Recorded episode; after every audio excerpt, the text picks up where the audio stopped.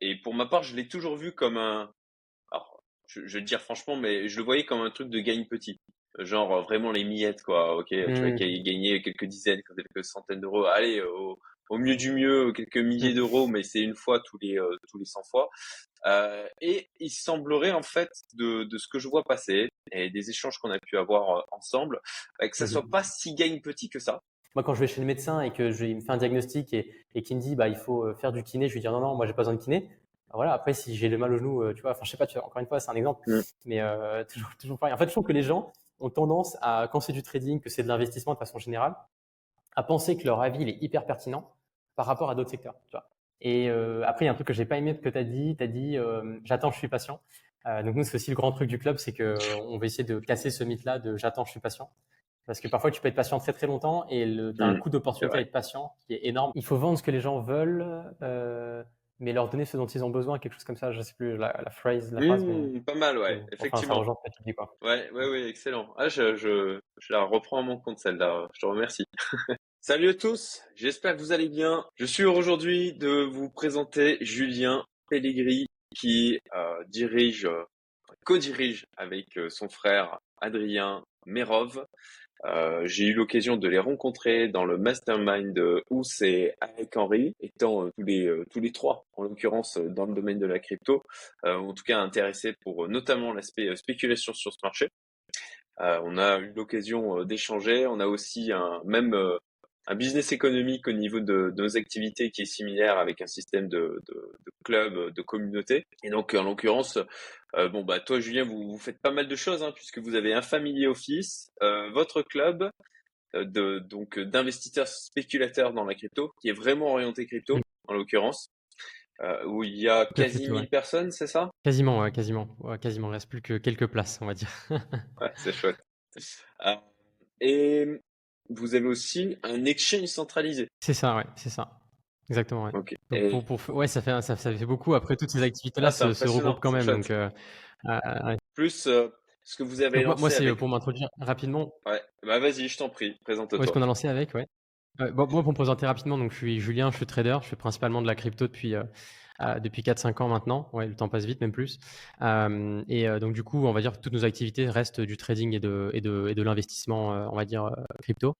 Et nous, on essaye de, bah, de, de, faire nos, de, d'essayer de mieux comprendre possible ce, marché-là pour bah, extraire le plus possible de ce marché et, aider, on va dire, tous nos, investisseurs et nos membres du club à les accompagner, à les aider à gérer leurs risques, à prendre les bonnes décisions et à éviter de faire, on va dire, de, mauvaises décisions aussi en, crypto, dans le but de que eux construisent, on va dire, leur plan, on va dire un peu personnalisé, euh, pour faire face euh, à ce marché-là et faire face un peu au cycle de hausse et de baisse euh, euh, inhérent euh, au marché financier. Alors, en espérant que effectivement, enfin a priori, euh, je sais pas quel est ton avis là-dessus, mais pour moi, ça me semble assez certain que là qu'on soit dans un cycle de hausse au niveau de la crypto, en tout cas, euh, basiquement d'un point de vue graphique, euh, ça me semble difficilement discutable, quoi. Mais bon, Ouais.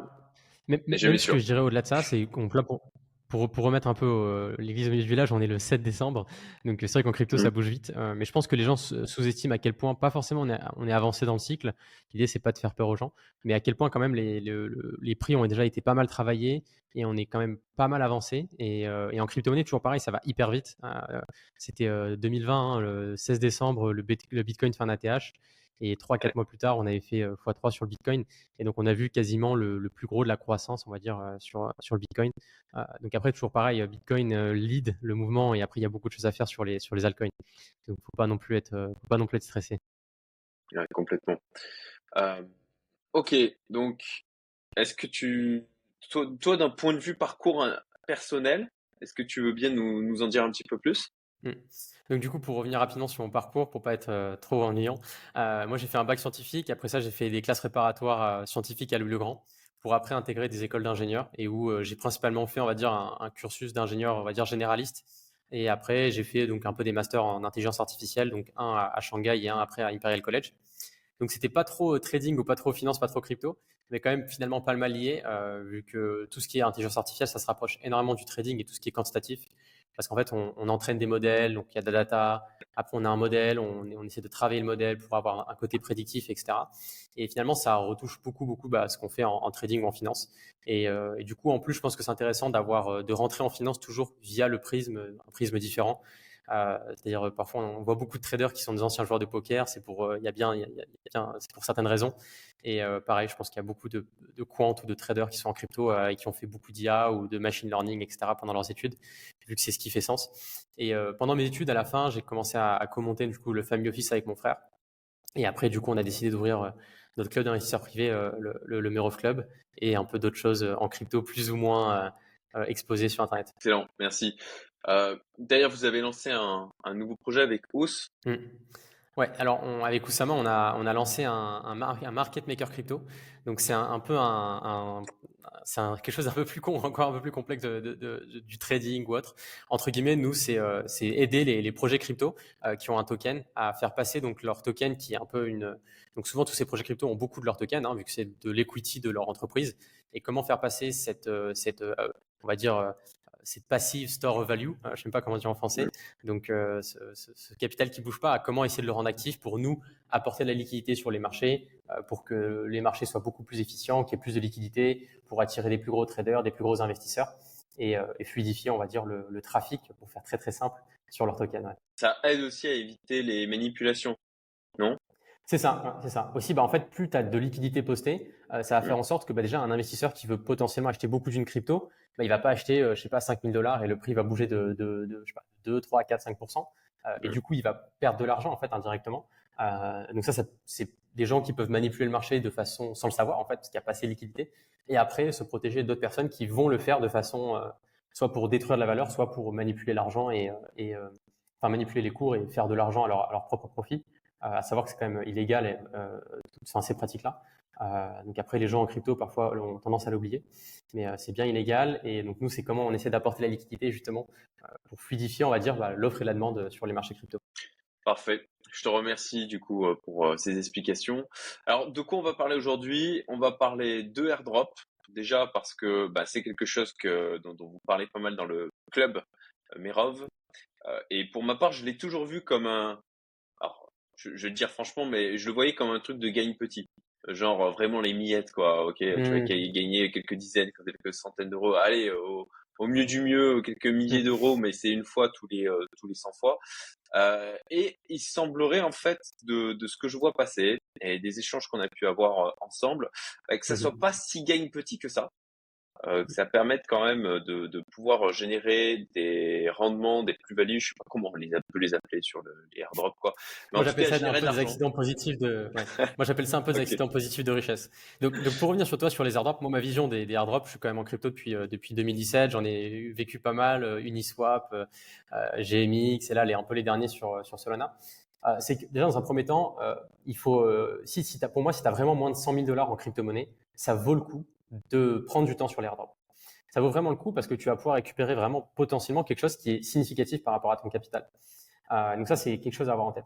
Donc ça, c'est la première chose. La deuxième chose, c'est que de faire l'airdrop, ça va te forcer à être proactif en crypto-monnaie, à pas que être spéculateur, à aussi aller tester les protocoles, aller en DeFi, euh, apprendre. Donc tu vas énormément apprendre, ça va développer des compétences. Tu vas potentiellement aussi faire de belles rencontres et euh, prendre de l'exposition à des écosystèmes ou comprendre des écosystèmes avant tout le monde. Par exemple, je pense à mon petit cousin qui est très très euh, early sur euh, Celestia parce qu'il les a aidés, donc il a eu euh, un peu une pseudo grant, etc. de son côté qui représente plus de 100, 200, 300% de son capital en crypto. Quoi. donc ça, c'est la, c'est la deuxième chose. Et en fait, d'être proactif comme ça, ça va t'apporter des opportunités. Et après, la troisième chose que je dirais, c'est que l'histoire le montre, et ça le montre encore aujourd'hui, je pense que c'est un rendement risque d'investissement en temps qui est intéressant. Euh, d'un purement, purement, si tu dis que tu n'apprends rien, d'un, point de vue purement, on va dire, spéculatif ou, mmh. pas comment on dit ça, comme si tu allais travailler, entre guillemets, c'est un travail d'aller farmer l'airdrop. Euh, donc ça, c'est, c'est, c'est, donc je dirais que ces trois points-là font que les airdrops sont intéressants à faire. Après, toujours pareil, il faut les faire de façon intelligente.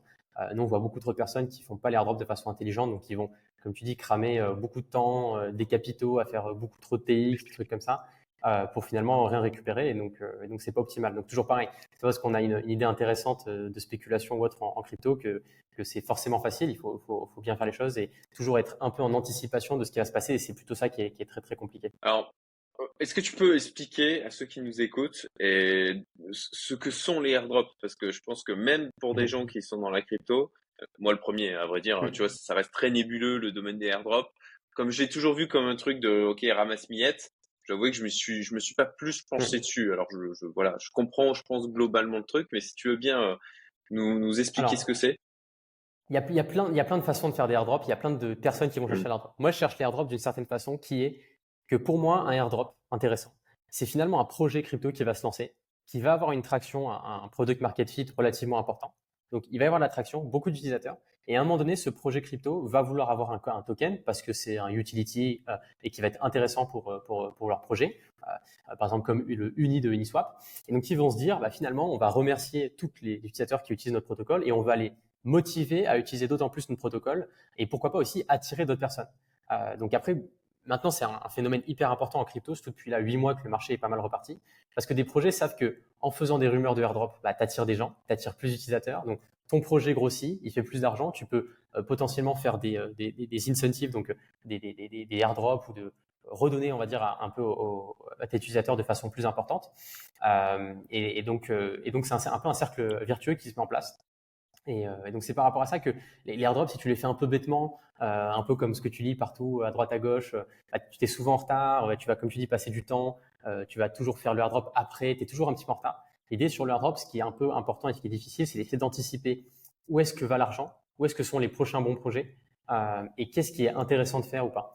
Euh, surtout que, en plus, maintenant, tu, on peut, il n'y a plus vraiment d'excuses sur l'airdrop parce que euh, c'est accessible vraiment à tout le monde. Euh, tu prends sur Solana, des, des transactions valent quelques miettes, des centimes, des centimes. et après, jouer les airdrops, ça coûte pas très cher. Alors que sur certains airdrops, c'est vrai sur Ethereum ou quoi, bah, ça te coûte un peu. Par exemple, moi, j'avais récupéré l'airdrop Uniswap, mais j'avais peut-être dépensé plusieurs centaines de dollars en utilisant Uniswap ou en, sans vouloir le farmer à l'époque. Hein.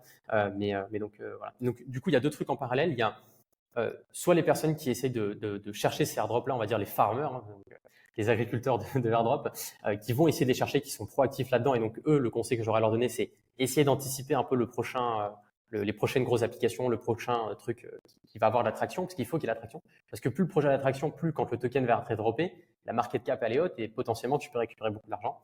Et après, pour les personnes qui sont un peu plus défensives sur l'airdrop, mais qui vont beaucoup tester les protocoles, eh ben souvent eux aussi ont un très très bon rendement risque parce que ils vont tester, hein, ils sont curieux, donc ils vont tester un peu les innovations à droite à gauche. Et donc en faisant ça aussi, ça te permet du coup de prendre de l'exposition à des trucs euh, et tu as la surprise. Par exemple, moi le, je suis éligible à l'airdrop de Jito, donc euh, sur sur Solana.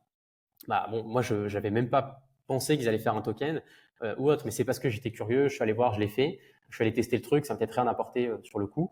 Euh, mais bon, tu prends l'exposition, ça te t'ouvre d'autres opportunités, tu vois des tokens.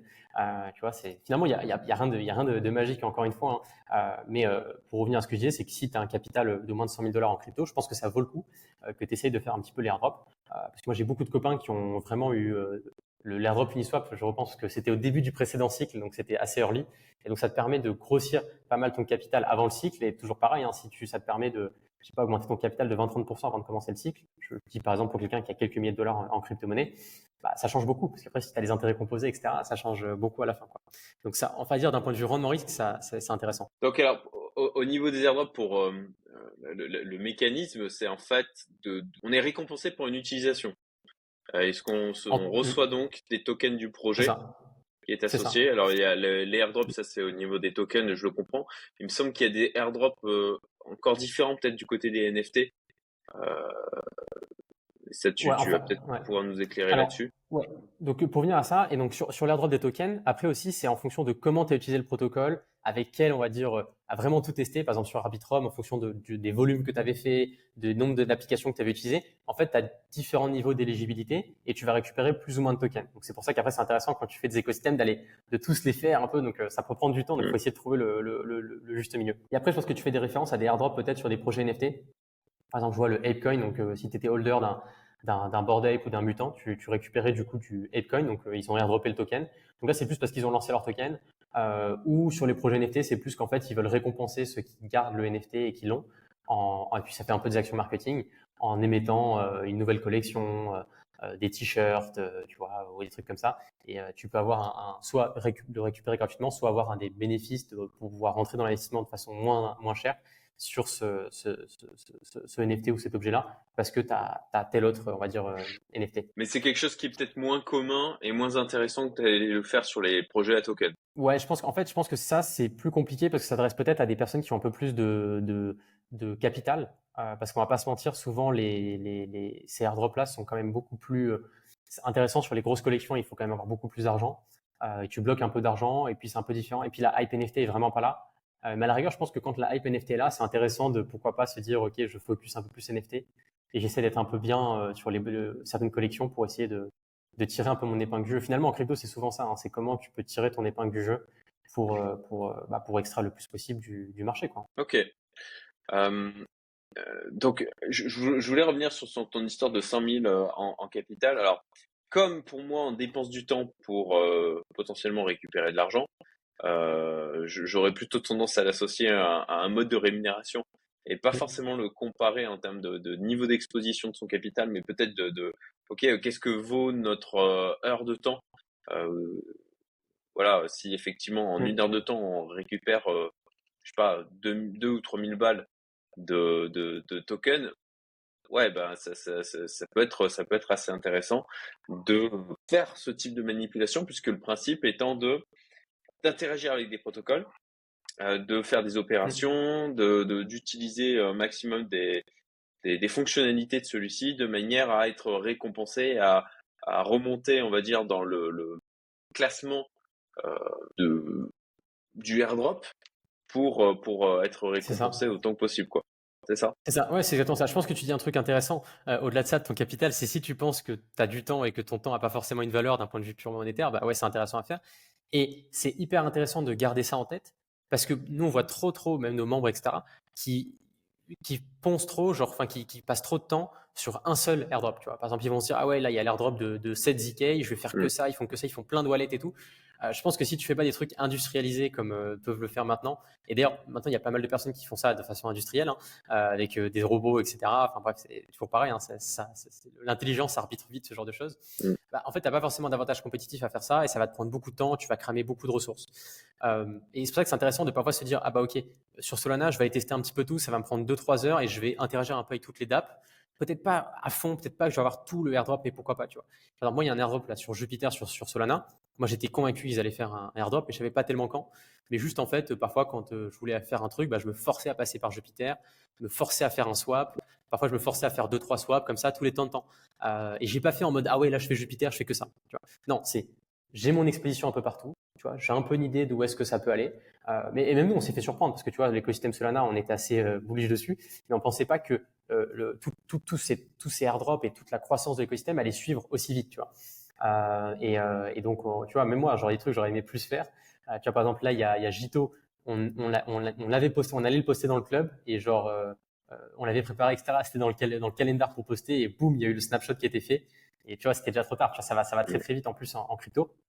Donc c'est pour ça qu'on essaie de guider nos membres un peu sur certains airdrops.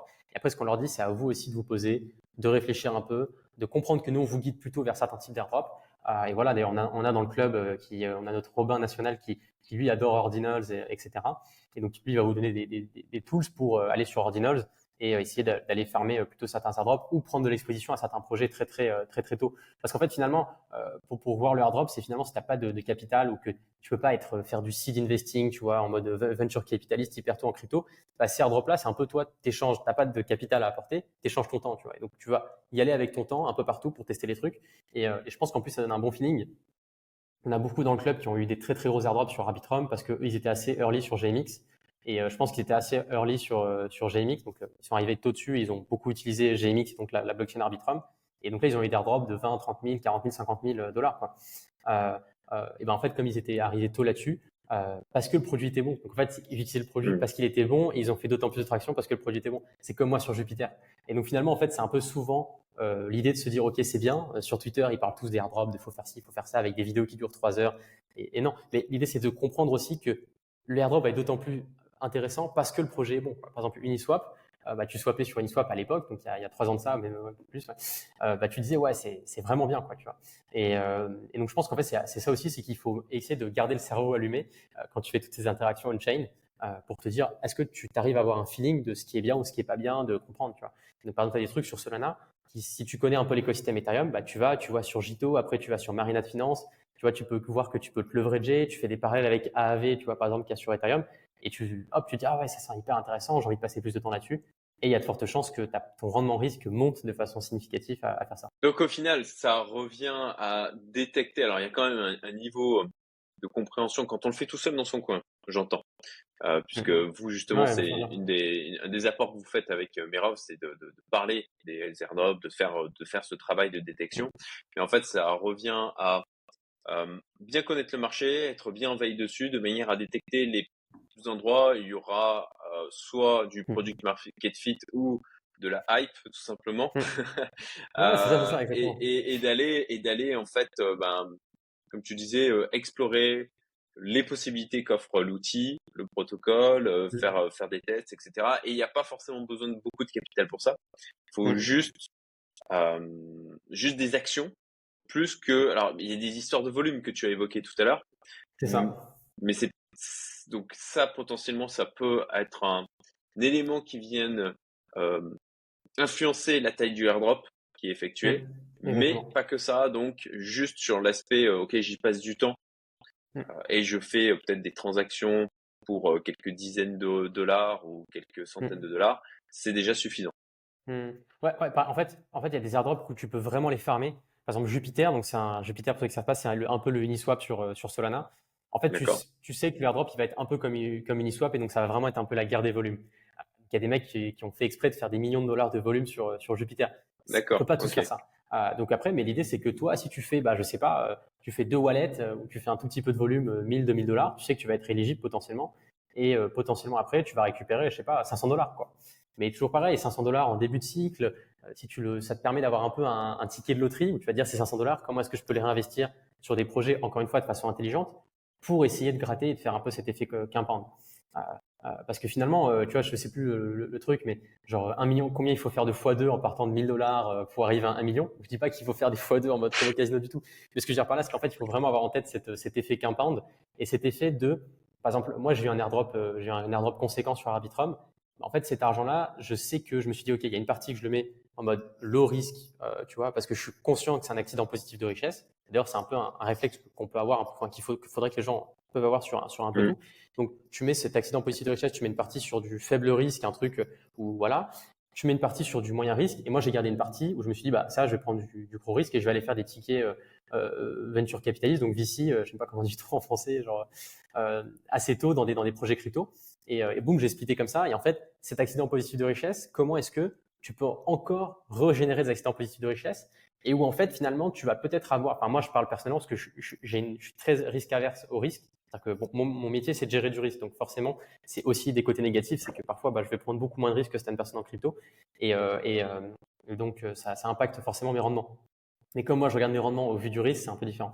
Mais, mais en fait moi d'avoir ça, ça me permet de me dire ah bah ok, je suis beaucoup plus dans une dynamique, ok je vais pouvoir prendre du risque, je me sens un peu plus serein, et, et boum tu peux faire des choses. Et, toujours pareil, hein, tu as un accident positif de richesse, tu as l'airdrop Arbitrum, ça te régénère, euh, tu fais un ticket VC ou tu fais un 100x, donc tu as récupéré ton airdrop Arbitrum, tu as récupéré 10 000 dollars. Tu as 1000 dollars ou tu refais un 100x, tu as 100 000 dollars. Tu vois ce que je veux dire Et d'un truc où il n'y avait rien, tu as été proactif, tu es récompensé. Moi, j'ai mon petit cousin, il a commencé en crypto là, avec Celestia. Euh, il a vraiment pris, euh, il a vraiment, vraiment, vraiment, euh, parce qu'il a, il a apporté, au, parce que aussi ce que je veux dire par là, c'est que on, on parle d'airdrop qui récompense, mais il y a aussi la récompense de d'être tôt dans un projet, d'aller dans le Discord, d'aider la team. Et, et, franchement, je trouve que les, les projets jouent souvent le jeu avec ça. Et tu peux avoir ton allocation de tokens euh, et ça peut représenter beaucoup parce que tu vois le Celestia il a fait x10 donc imagine il te donnait 2000 euh, dollars parce que tu as, été un peu sur leur Discord. Ça fait ça fait x10 derrière bah tu vois c'est un montant conséquent tu vois. Euh, et, et, le temps qui, que les gens ont passé par rapport à ce qu'ils récupèrent est relativement intéressant par, par rapport de regarder des vidéos sur YouTube toute la journée ou regarder des vidéos de, de youtubeurs qui t'expliquent des trucs sur ah je, je, fais ça je fais ci. Tu vois et tu vois je sais que toi t'es pas non plus un, un énorme fan de l'analyse technique et ben parce que tu vois, tu as compris que je pense que euh, à ton échelle d'investisseur, bah, ça allait t'apporter quelque chose de le faire tant d'heures, mais passer beaucoup plus d'heures, non, tu vois. Et, moi, ce que je dis souvent sur le trading, c'est soit tu en fais euh, quelques heures par semaine ou une ou deux heures, euh, ouais, quelques heures par semaine, euh, soit tu en fais 10 heures par jour, quoi. Mais finalement, si tu fais un truc entre les deux, bah, tu vas être un peu dans un ventre mou où tu vas mmh. pas extraire le mieux et tu vas pas en plus être, fin. tu vois, c'est un peu bizarre.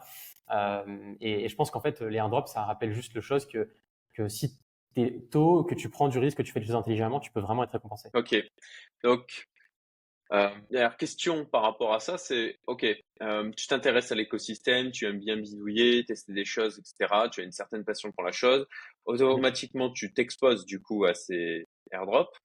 Euh, mm. Est-ce que pour quelqu'un qui a pas forcément envie de ça et qui a un peu de capital, est-ce qu'il vaut, et là on en vient peut-être avec ta comparaison tout à l'heure de dire, OK, euh, si tu as moins de 100 000 dollars en crypto, à ce moment-là, ça peut être intéressant, c'est intéressant d'aller euh, faire des airdrops.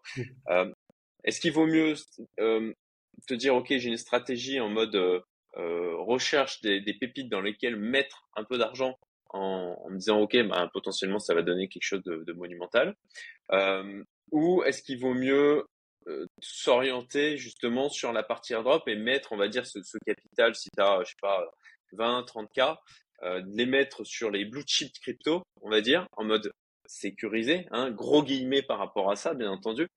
Euh, et, et, et donc te concentrer sur la partie airdrop pour pouvoir, bon ben, sans griller du capital, générer en fait ces, ces, ces petits tickets de mmh. loto multiples par, par le temps que tu vas y passer. Ouais. Donc déjà, euh, tu, tu marques un point important. Donc tout ce qu'on dit là, c'est pas des conseils financiers. On n'est pas des conseils financiers. Faites votre propre recherche, gérez votre risque, soyez prudent. On parle d'airdrop là parce que c'est, je sais pas, t'avais pas, du, pas du tout les mêmes avis que moi, donc on, débat hein, plus qu'autre chose. Mmh. Mais si vous aimez pas l'airdrop, vous n'avez pas de pas aimer l'airdrop, vous n'avez pas en faire. Euh, encore une fois, ça n'engage que vous. Mais pour revenir à ta question, euh, moi je pense qu'en fait, il, faut faire un petit peu de tout parce que toujours pareil, euh, c'est intéressant de faire un peu de tout en crypto. Tu sais jamais le truc qui va exploser ou là où tu vas avoir vraiment le, le, le, cet, ces accidents positifs de richesse, cette accélération. Euh, ce, que je, ce que je dirais, c'est toujours pareil, c'est-à-dire qu'il faut être réaliste de ce que tu peux récupérer en fonction de ce que tu fais. Euh, nous, on a beaucoup trop de membres qui se disent, bah voilà, je vais prendre 10 000 dollars, je vais l'investir sur le PTC, sur l'Ethereum et je vais devenir millionnaire. Bah, désolé de te l'apprendre que, en fait, avec les t'es pas assez early, euh, t'es pas, les, les, les, prix sont déjà trop, les market caps sont déjà trop grosses pour que ce soit possible, euh, vraiment.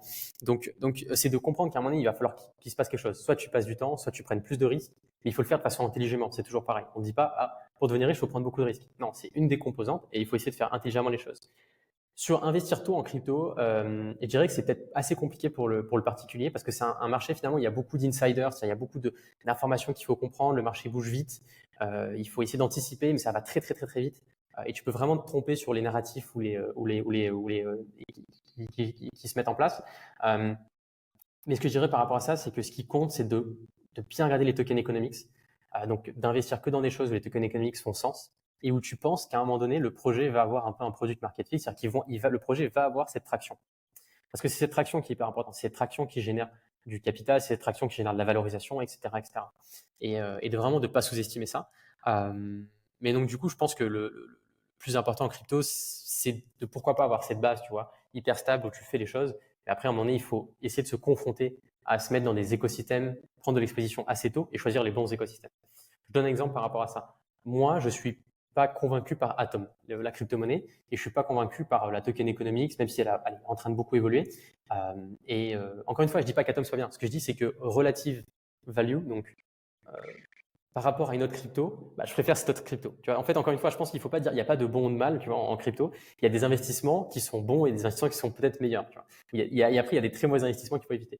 Mais du coup, ce que je dirais, c'est qu'il faut vraiment regarder ça et se dire où est-ce que tu passes ton temps? Moi, j'ai pas eu envie de passer mon temps et d'exposition sur Atom à faire des choses pour choper les airdrops, tout simplement parce que je pense pas que ce soit intéressant. Mais encore une fois, c'est ma vision. Euh, alors que je pense qu'il y a des choses à faire hyper intéressantes sur Solana, à être early sur certains projets sur Solana parce que ton rendement risque est beaucoup plus intéressant. Et donc, si j'avais du capital à déployer, c'est plutôt cette question-là que je me poserais, c'est euh, comment est-ce que je réduis déjà mon univers tu vois? Quand je dis l'univers, c'est euh, vraiment tout ce qui est en crypto. Comment est-ce que je les réduis et qu'est-ce que je veux jouer? Euh, Et moi, je le vois franchement de, dans, dans, le club. On a, on a quand même beaucoup, beaucoup de millionnaires dans le club. Je pense qu'on a plus de 50 qui sont millionnaires en crypto. Et quand même, une, et de tout ce qu'on voit, des, tous les investisseurs qu'on rencontre, il y en a quand même une grande partie l'accélération qu'ils ont eu en crypto, c'est qu'à un moment donné, ils ont pris de l'exposition à un, secteur en crypto, un narratif ou une crypto, et ils ont vraiment pu récupérer le gros de la croissance de cette crypto-là. Euh, et ça a été vraiment un accélérateur pour eux d'enrichissement. De, Ok, super intéressant. Euh, D'ailleurs, comment vous vous y prenez pour détecter ces opportunités? Euh, j'imagine que c'est énormément de veille, hein, d'être sur des tas de groupes, de voir les nouveaux projets qui émergent, là où il y a de l'attraction, là où il y a le plus d'utilisateurs qui, qui rejoignent les projets justement. vous avez un, alors, un écosystème de veille comme ça? moi, maintenant, c'est ça. Alors moi maintenant, j'ai beaucoup moins de, temps pour faire ça, hélas. Mmh. Euh, mais, euh, mais on va dire, c'est ce que d'ailleurs, c'est ce qu'on essaie, marrant parce qu'on essaie de développer un petit peu en ce moment. C'est euh, ce qu'on appelle un peu l'alpha. Donc l'alpha, pour expliquer aux gens simplement, c'est l'information ou, le, ou, le, modèle ou la chose qui te permet de, de surperformer le marché. Euh, et, donc, en fait, on cherche des personnes qui nous amènent des bonnes idées. Donc, pour ça, on essaie de discuter avec le plus de personnes possible. On a déjà un petit peu notre réseau. On a des copains qui connaissent très bien Ethereum, des copains qui connaissent très bien Bitcoin, des copains qui connaissent très bien Solana, bien mieux que nous, certains écosystèmes. Et donc, on essaie de, partager des informations. Euh, bon, bien sûr, il faut que ça aille dans les deux sens. Et après, nous, on essaye de, réduire l'entonnoir le plus possible. Euh, mais même ça, hein, c'est pas simple parce qu'en, comme encore une fois, en crypto-monnaie, ça va très vite. Et tu sais jamais ce qui va exploser. Vraiment, c'est très, très difficile. Euh, par exemple, euh, et, tu as, souvent tort quand même. Tu vois, donc c'est, vraiment pas simple. Par exemple, moi, le métavers, j'étais compliqué, j'étais convaincu que ça allait vraiment pas marcher. Donc, euh, tu vois, j'ai réussi à surfer la vague en étant très très prudent et donc à sortir très vite. Donc, c'était plutôt bien. mais il y a certaines vagues où genre j'ai été pas assez pas assez agressif. Tu vois. Par exemple, moi, la vague DeFi Ethereum en 2020, euh, bah, j'ai pas été assez agressif dessus parce que moi, je testais les applications, j'étais convaincu que c'était vraiment génial, mais je trouvais les frais hyper hauts. Et j'étais là un peu là. Moi, j'avais, j'ai trop l'image du mec qui, qui, trade, qui trade sur les, les échanges centralisés. Donc, je moi, oui, c'est quand même très cher, euh, les, toutes les transactions et tout ça. Et pour autant, les gens ont, ont explosé ça et ça a été, euh, ça a été mm. vraiment des croissances de, de, hyper importantes. Donc, euh, ce que je dirais, c'est d'essayer de se dire, est-ce que j'ai un instinct qui, qui fait sens ou est-ce que j'ai un copain qui a un instinct qui a plus, qui fait plus sens que moi là-dessus? Encore une fois, je ne dis pas de copier votre, les gens en crypto, faites toujours vos recherches, etc. Mais moi, par exemple, j'ai quelques copains qui ont des instincts un peu mieux que le, que le mien sur, sur ça. C'est-à-dire qu'ils vont arriver à détecter des trucs, qui vont me dire, ah ouais, ça, cette application-là, tu vois, elle fait vraiment sens. Parce qu'ils ont un background de, de, de, de, de, de, de, product manager, je sais pas, des gens qui construisent des mm. produits, tu vois, qui font des produits. Euh, j'ai du mal à chercher mes mots en français. Et, euh, et, donc, du coup, ils ont un avantage compétitif par rapport à moi. En fait, finalement, c'est de se dire, et d'ailleurs, ça, c'est un truc qu'on dit souvent en demande du club, c'est de se dire quel est ton avantage compétitif? Euh, et ça peut vraiment venir de, de choses que les gens sous-estiment, mais de, ton métier, même si ton métier euh, est assez spécial. Euh, par exemple, je ne sais pas, tes pompiers, bah, ça peut être un avantage compétitif d'être pompier? Parce que du coup, tu as, une, une, approche du risque qui est différente, etc. Et donc, je pense de capitaliser sur sa singularité, ça peut être aussi pertinent. Mais oui, il faut essayer d'être de, beaucoup d'être proactif sur Twitter, de faire beaucoup de recherches, d'être dans les groupes qui font sens, de suivre ça. Et je pense que là, par rapport à ce que tu disais, il y a beaucoup plus de valeur à faire ça que de, de suivre les day-to-day news ou mm. les fluctuations du Bitcoin en, en, une heure, tu vois. Euh, euh, et, on a trop de, de, de, de, membres qui suivent les fluctuations en une heure. Bon, maintenant moins, mais parce qu'on essaie de, les, de, les, de, leur dire d'arrêter ou de, le faire de la bonne façon. Et euh, de plus, passer le temps, essayer de faire des recherches sur Twitter, etc. Et ça prend du temps. Et même moi, tu vois, maintenant, j'ai plus le temps de, suivre plein d'écosystèmes. Et à chaque fois que je discute avec certains membres, ils me mettent une claque parce que je vois que je me dis, putain, il faut que j'aille faire plus mes devoirs et il faut que j'aille plus tester les applications, etc. Ok, merci pour ces explications. Et effectivement, sur le alors j'aime pas j'aime pas donner des critiquer en donnant des noms euh, c'est pas très je trouve pas ça très vertueux quoi euh, mais il y a, y a certains youtubeurs qui publient tous les jours en faisant des analyses quotidiennes effectivement en vraiment en day to day au niveau du bitcoin et et qui ont une énorme audience quoi et moi je me demande mais je, je, je, ne comprends pas en fait l'intérêt de la chose et je ne comprends pas que ça suscite autant de mmh. d'engouement en fait euh, je, je me demande si c'est pas d'une certaine manière un peu comme, euh, tu sais, quand, quand tu es, euh, quand es à la fac ou au lycée, où tu fais tes fiches, tu vois, tes fiches avant d'apprendre. Ah, je mmh. fais des fiches. Euh, j'ai l'impression que comme ça, au moins, je, je, je suis en train d'avancer. En fait, tu, tu fais le, le 20% des trucs qui vont donner le moins de résultats. c'est à la rigueur, mmh. mieux vaut apprendre direct que, voilà, il euh, y, a un peu ce syndrome de faire des trucs pour avoir l'impression de faire des trucs et, de, ouais, euh, de une sorte de procrastination, tu vois. Mm. Ouais. Et d'ailleurs, c'est ce qu'on dit souvent à plein de membres du club, c'est d'arrêter de regarder. Encore une fois, c'est pas le but de citer euh, parce qu'ils aident beaucoup à l'adoption, etc. Ces mm. youtubeurs-là, mais de, ou de les regarder beaucoup moins parce qu'en fait, ils, en fait, ils te mettent trop dedans, trop à suivre les news, donc tu es constamment dans un feu d'infomo. Euh, en plus, honnêtement, ils, restent humains, donc ils sont très souvent aussi dans le feu d'infomo. Ils sont souvent en retard sur les narratifs ils sont souvent en retard sur les, sur les, sur les apps. Et puis, tu vois, c'est pas méchant, mais il y en a un qui, euh, on a eu beaucoup de débats dans le club parce qu'il était assez controversé. Et euh, en fait, il, a, il est très souvent très en retard. Et donc, en fait, euh, tu vois, il achète un peu les tops, il vend les bottoms. Et, tu vois, et en fait, de le regarder, mine de rien, ça, ça t'impacte énormément. Et je pense qu'en fait, les, les, c'est pour ça que moi, je regarde beaucoup de moins en moins de contenu sur Internet.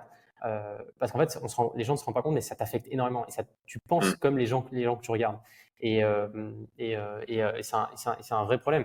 Et il y a aussi le problème de certains youtubeurs qui sont payés sur des cryptos et qui vont te shield des cryptos qui sont pourris parce qu'ils ont chopé leur, leur, leur, leur, coin et qui essaient de pump ça. c'est bizarre. Et en plus, il faut, faut vraiment pas oublier qu'en crypto, par exemple là, vous m'entendrez défendre aucun, aucune des investissements que j'ai fait. Euh, parce qu'en fait, les gens ont tendance à défendre leur bague parce qu'ils se disent oui, euh, vas-y, je vais défendre mon bague et les 2000 dollars que mon copain va poser, ça va nous sauver, je vais devenir riche. Alors que cet impact, il est, il est, minuscule. Bon, après, ces youtubeurs-là ont, des gros impacts.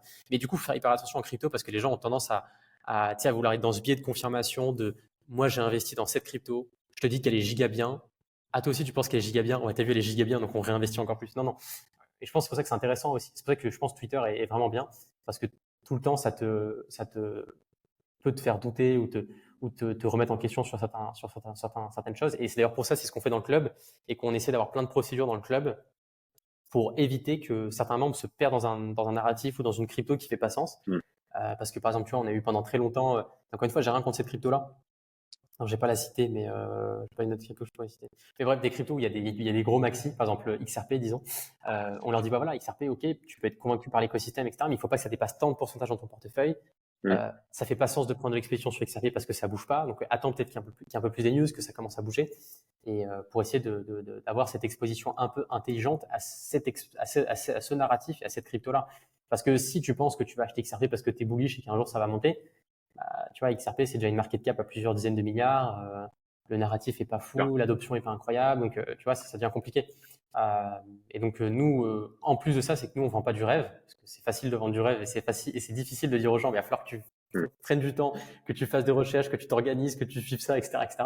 Mais néanmoins, c'est la seule solution pour pour pour maximiser son, son, potentiel de gain en crypto et t'es même pas sûr de gagner en faisant ça, quoi. Enfin, t'es même pas sûr de, de, de faire le, le, le, home run, comme on dit. Ouais, je, je regardais par curiosité le XRP, on est 33 milliards de market cap, quoi. Effectivement. Et, en, vrai, on, parfois on a tendance à oublier, mais 33 milliards de market cap, c'est déjà un gros bébé. Hein. Euh, si tu ah prends euh, les market cap françaises d'entreprises de, comme Dassault, euh, tu vois, bon Hermès c'est très gros, mais des, des entreprises. Ouais, j'ai toujours du mal avec cette comparaison. Je, je, je, je la trouve pas forcément euh, très juste ou. tu vois, ça, ça me donne un peu le sentiment de, de comparer des, des, des choux et des carottes, quoi. Euh, ouais, non, je suis d'accord, je suis d'accord. Mais, ce que je veux dire, c'est que c'est déjà, en fait, c'est juste pour dire aux gens que c'est déjà gros, quoi. C'est pas petit. Ouais, ouais, ouais, ouais. Ça, effectivement, en termes de, en termes hmm. de taille, c'est déjà monstrueux, quoi. Euh, Parce que tu vois, si CRP fait un x10, c'est 300 milliards de market cap. 300 milliards de market cap, c'est un très, très gros bébé, hein. C'est plus gros que CRP, c'est une commodité. Tu compares à toutes les commodités. Ouais, ouais, tu vois. Si XRP, il fait, XRP, il fait un x10, des... Après, Ethereum aura monté d'ici là, donc il sera, il sera peut-être à, 500 milliards plus de market cap. Mais, euh, mais, euh, mais ouais. C'est possible. Ok. Euh, est-ce que, est-ce que toi, typiquement, tu, tu, parlais de ton petit cousin, et je, mm. je, peux demander quel âge il a? Ouais, il a 20 ans. 20 ans. 20 ans, ok. 20 ans. Et c'est lui qui me. Ouais, c'est lui. Moi, j'ai pas le temps de faire les airdrops, etc. Donc euh, moi, il gère mes wallets, il gère une partie de mes wallets et je lui donne des ordres. Je lui dis fais ci, fais ça, allez, vas-y, bombarde. Et, euh, et du coup, il, euh, il, exécute et après, il lui essaie de, de chercher les écosystèmes. Et tu vois, c'est marrant parce qu'il me disait, parfois, il me demande, il me dit ouais, là, j'ai un peu de temps. Quel écosystème tu me conseilles d'aller d'aller vraiment attaquer et de, passer du temps dessus? Donc moi, je lui fais un peu mes prédictions qui, qui, qui, qui, qui valent ce qu'elles valent, hein, mais, mais parfois, parfois ça, ça marche bien. Ouais. Donc, il n'y a pas besoin d'avoir des compétences en, en informatique ultra poussée. Euh, il faut de la curiosité, de la pugnacité euh, et, mmh. euh, et, puis faire, comme souvent, quoi, l'exécution. Voilà. Mmh. Mmh. Et je pense savoir utiliser un peu les outils du, du moderne, c'est-à-dire Google, Twitter, chercher les bons mots-clés dans Twitter pour, pour et boum.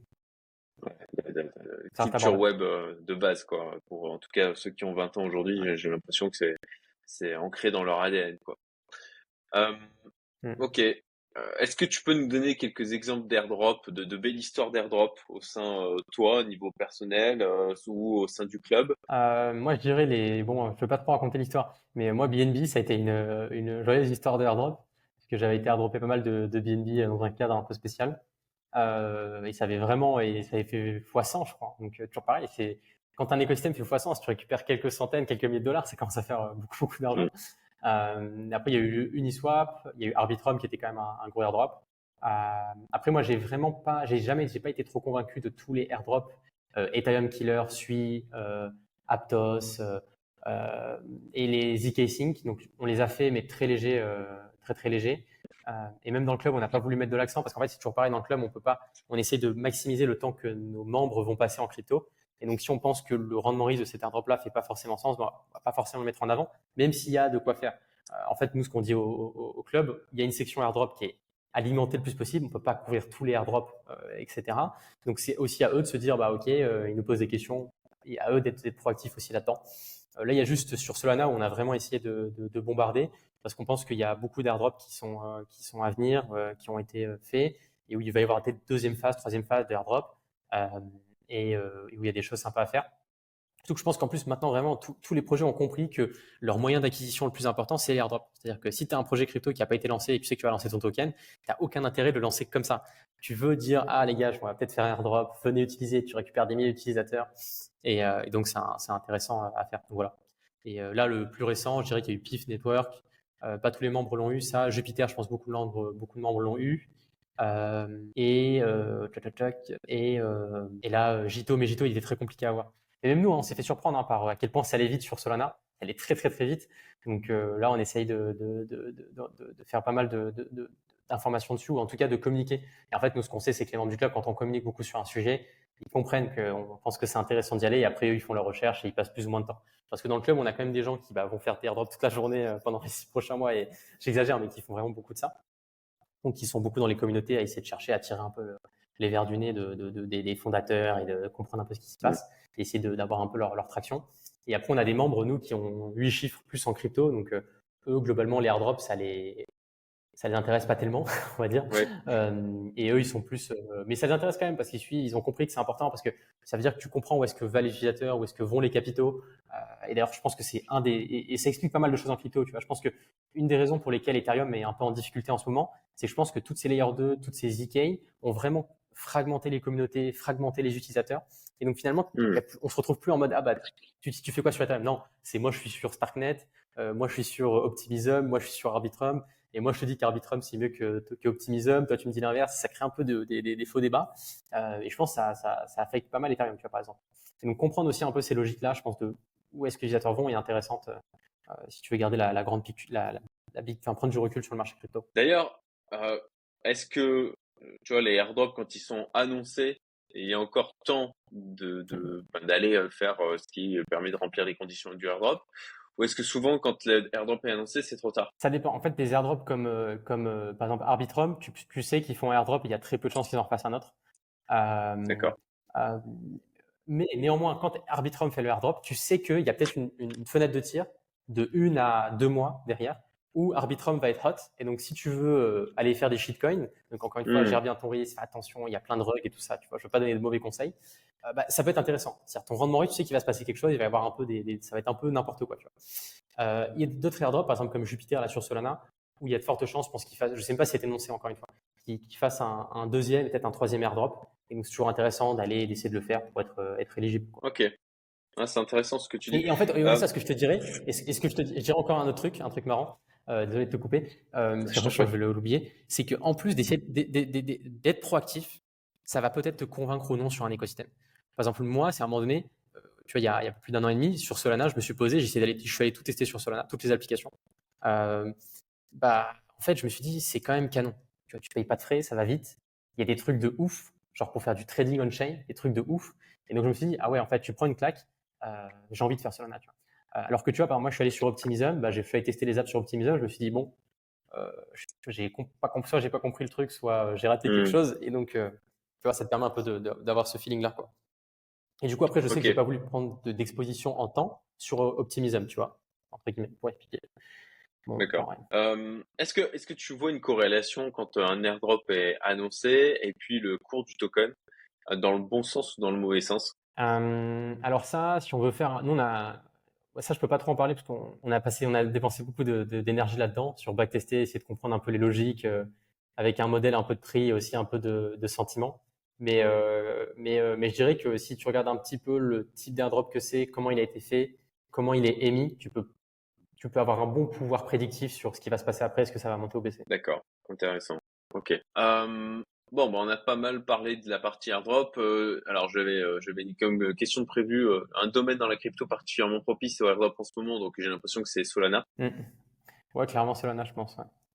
Ok, donc écosystème Solana, ça peut être d'ailleurs, pour ceux qui veulent pas forcément faire des airdrops, euh, ça peut peut-être aussi être intéressant d'aller s'exposer sur euh, des choses qui gravitent, des tokens qui gravitent au cours de, autour de l'écosystème Solana.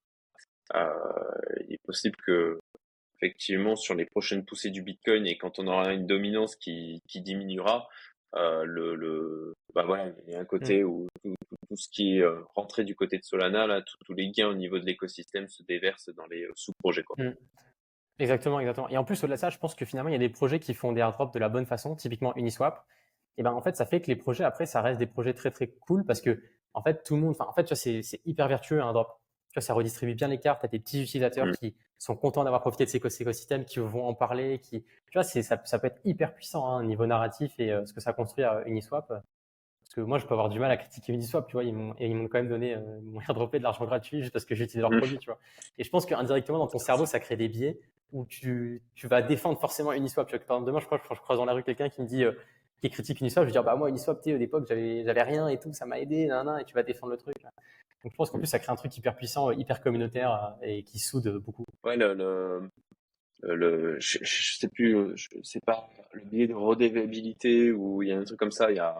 Peut-être, ouais. On sait que, ouais, et puis tu as un côté totalement asymétrique, c'est les mêmes techniques qu'utilisent au final les vendeurs, tu vois, genre, on t'amène un petit café, tu veux un café? Oui, oui, tu acceptes le café.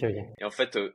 Inconsciemment, tu te sens redevable euh, et d'une manière complètement mmh. asymétrique en plus. Donc, euh, effectivement, le, le, fait de, de, balancer du airdrop, c'est aussi une manière de créer ça envers l'écosystème. Intéressant. Mmh. Ouais.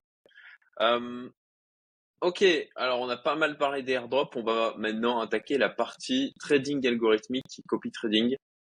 alors, ce, que, ce, que, ce qui peut être intéressant, c'est avais évoqué ça avant qu'on attaque la vidéo, c'est de dire euh, qu'est-ce qu'on fait chacun.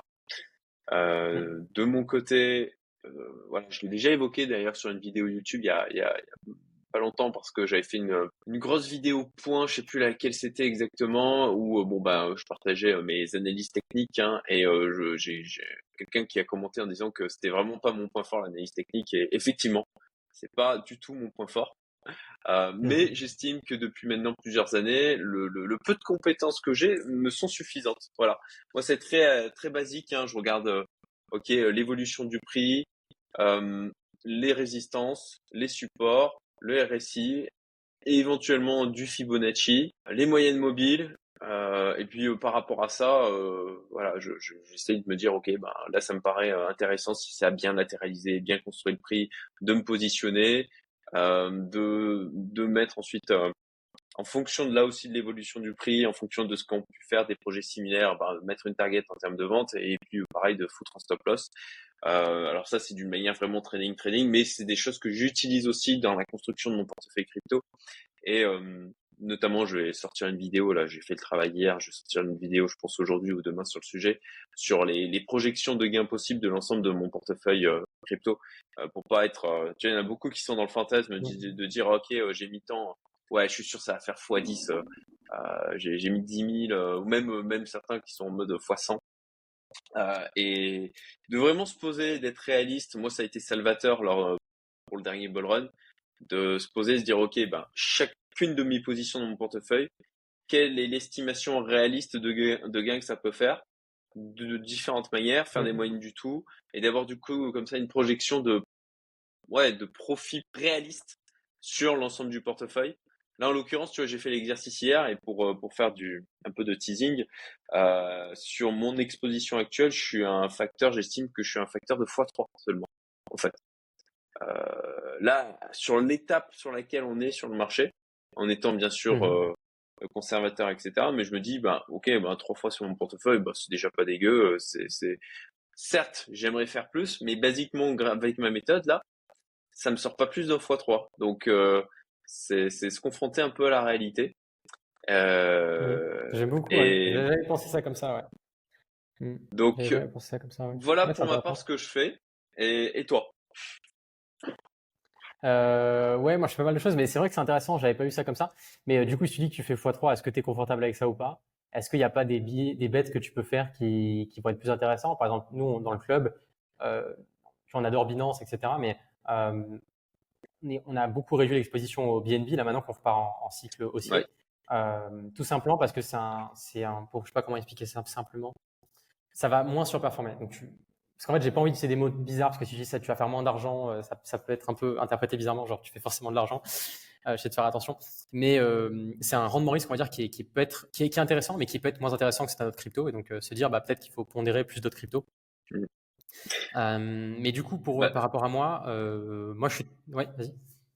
Ouais, non, je, je, voulais juste revenir sur le BNB où effectivement, moi-même, je l'avais intégré dans mon portefeuille. Euh, après, je suis conscient aussi que j'ai développé une certaine affection parce qu'il générait beaucoup de plus-value lors du bull run de 2020-2021.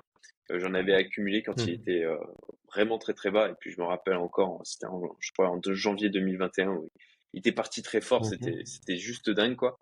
Et aujourd'hui, je l'ai sorti du portefeuille pour le remplacer par le sol. Euh, et alors j'ai fait ça tout simplement parce que j'estime qu'aujourd'hui on a on a beaucoup d'incertitudes sur Binance tout le monde a crié, euh, a crié bravo en quelque sorte avec les 4 milliards, dire ah bah c'est génial, 4 milliards, euh, c'est bon, maintenant ils sont tranquilles, etc. 4 mmh. milliards quand même quoi. Euh, c'est, je trouve pas ça si pendant 5 ans donc. Ouais voilà exactement. Et puis il y a ça aussi. Mmh. Donc bon, beaucoup je trouve d'incertitude, donc les marchés ils aiment pas l'incertitude. Est-ce qu'il peut venir plomber? Comme on avait eu avec pour moi le, le XRP lors du dernier bull run, où il y avait euh, toute l'histoire avec la SEC qui a complètement plombé le potentiel qu'il avait. Euh, je suis toujours euh, pour ma part exposé dessus. Hein, je, j'attends, je, suis patient, euh, mais sur une proportion qui reste qui reste minoritaire de, de mon portefeuille. Quoi, c'est, c'est moins de 10%, je crois. Mmh. Euh, et donc voilà, je voulais juste faire une parenthèse pour le BNB d'une manière générale et faire le parallèle avec le XRP sur Ok, quand il y a de l'incertitude réglementaire comme ça sur un projet, à mon sens, c'est pas très bon pour sa prise de valeur. Mmh. Ouais, moi, ce que je dirais par rapport à ça, je pense que c'est intéressant ce que tu disais d'essayer de, de, de, sortir de ce biais de parce que tu as fait beaucoup d'argent ou as, un coin, tu as, bien réussi de, le reprendre forcément. Je pense qu'il faut même essayer de faire l'inverse. Euh, moi, il y a des coins que j'ai pas repris, que j'ai pas envie de reprendre parce que j'ai voilà, à cause de ça et parce que je pense qu'en plus la croissance a été beaucoup faite dessus. Et euh, après, il y a un truc que j'ai pas aimé que tu as dit. Tu as dit, euh, j'attends, je suis patient. Euh, donc nous, c'est aussi le grand truc du club, c'est que on va essayer de casser ce mythe-là de j'attends, je suis patient. Parce que parfois, tu peux être patient très très longtemps et tu as un coup d'opportunité à être patient qui est énorme parce que tu prends pas l'expédition sur un truc. Mais euh, et après, du coup, moi, ce que je fais, on va dire pour faire simple, euh, parce que j'ai pas mal de, de, de, de, déperditions sur, sur pas mal de points.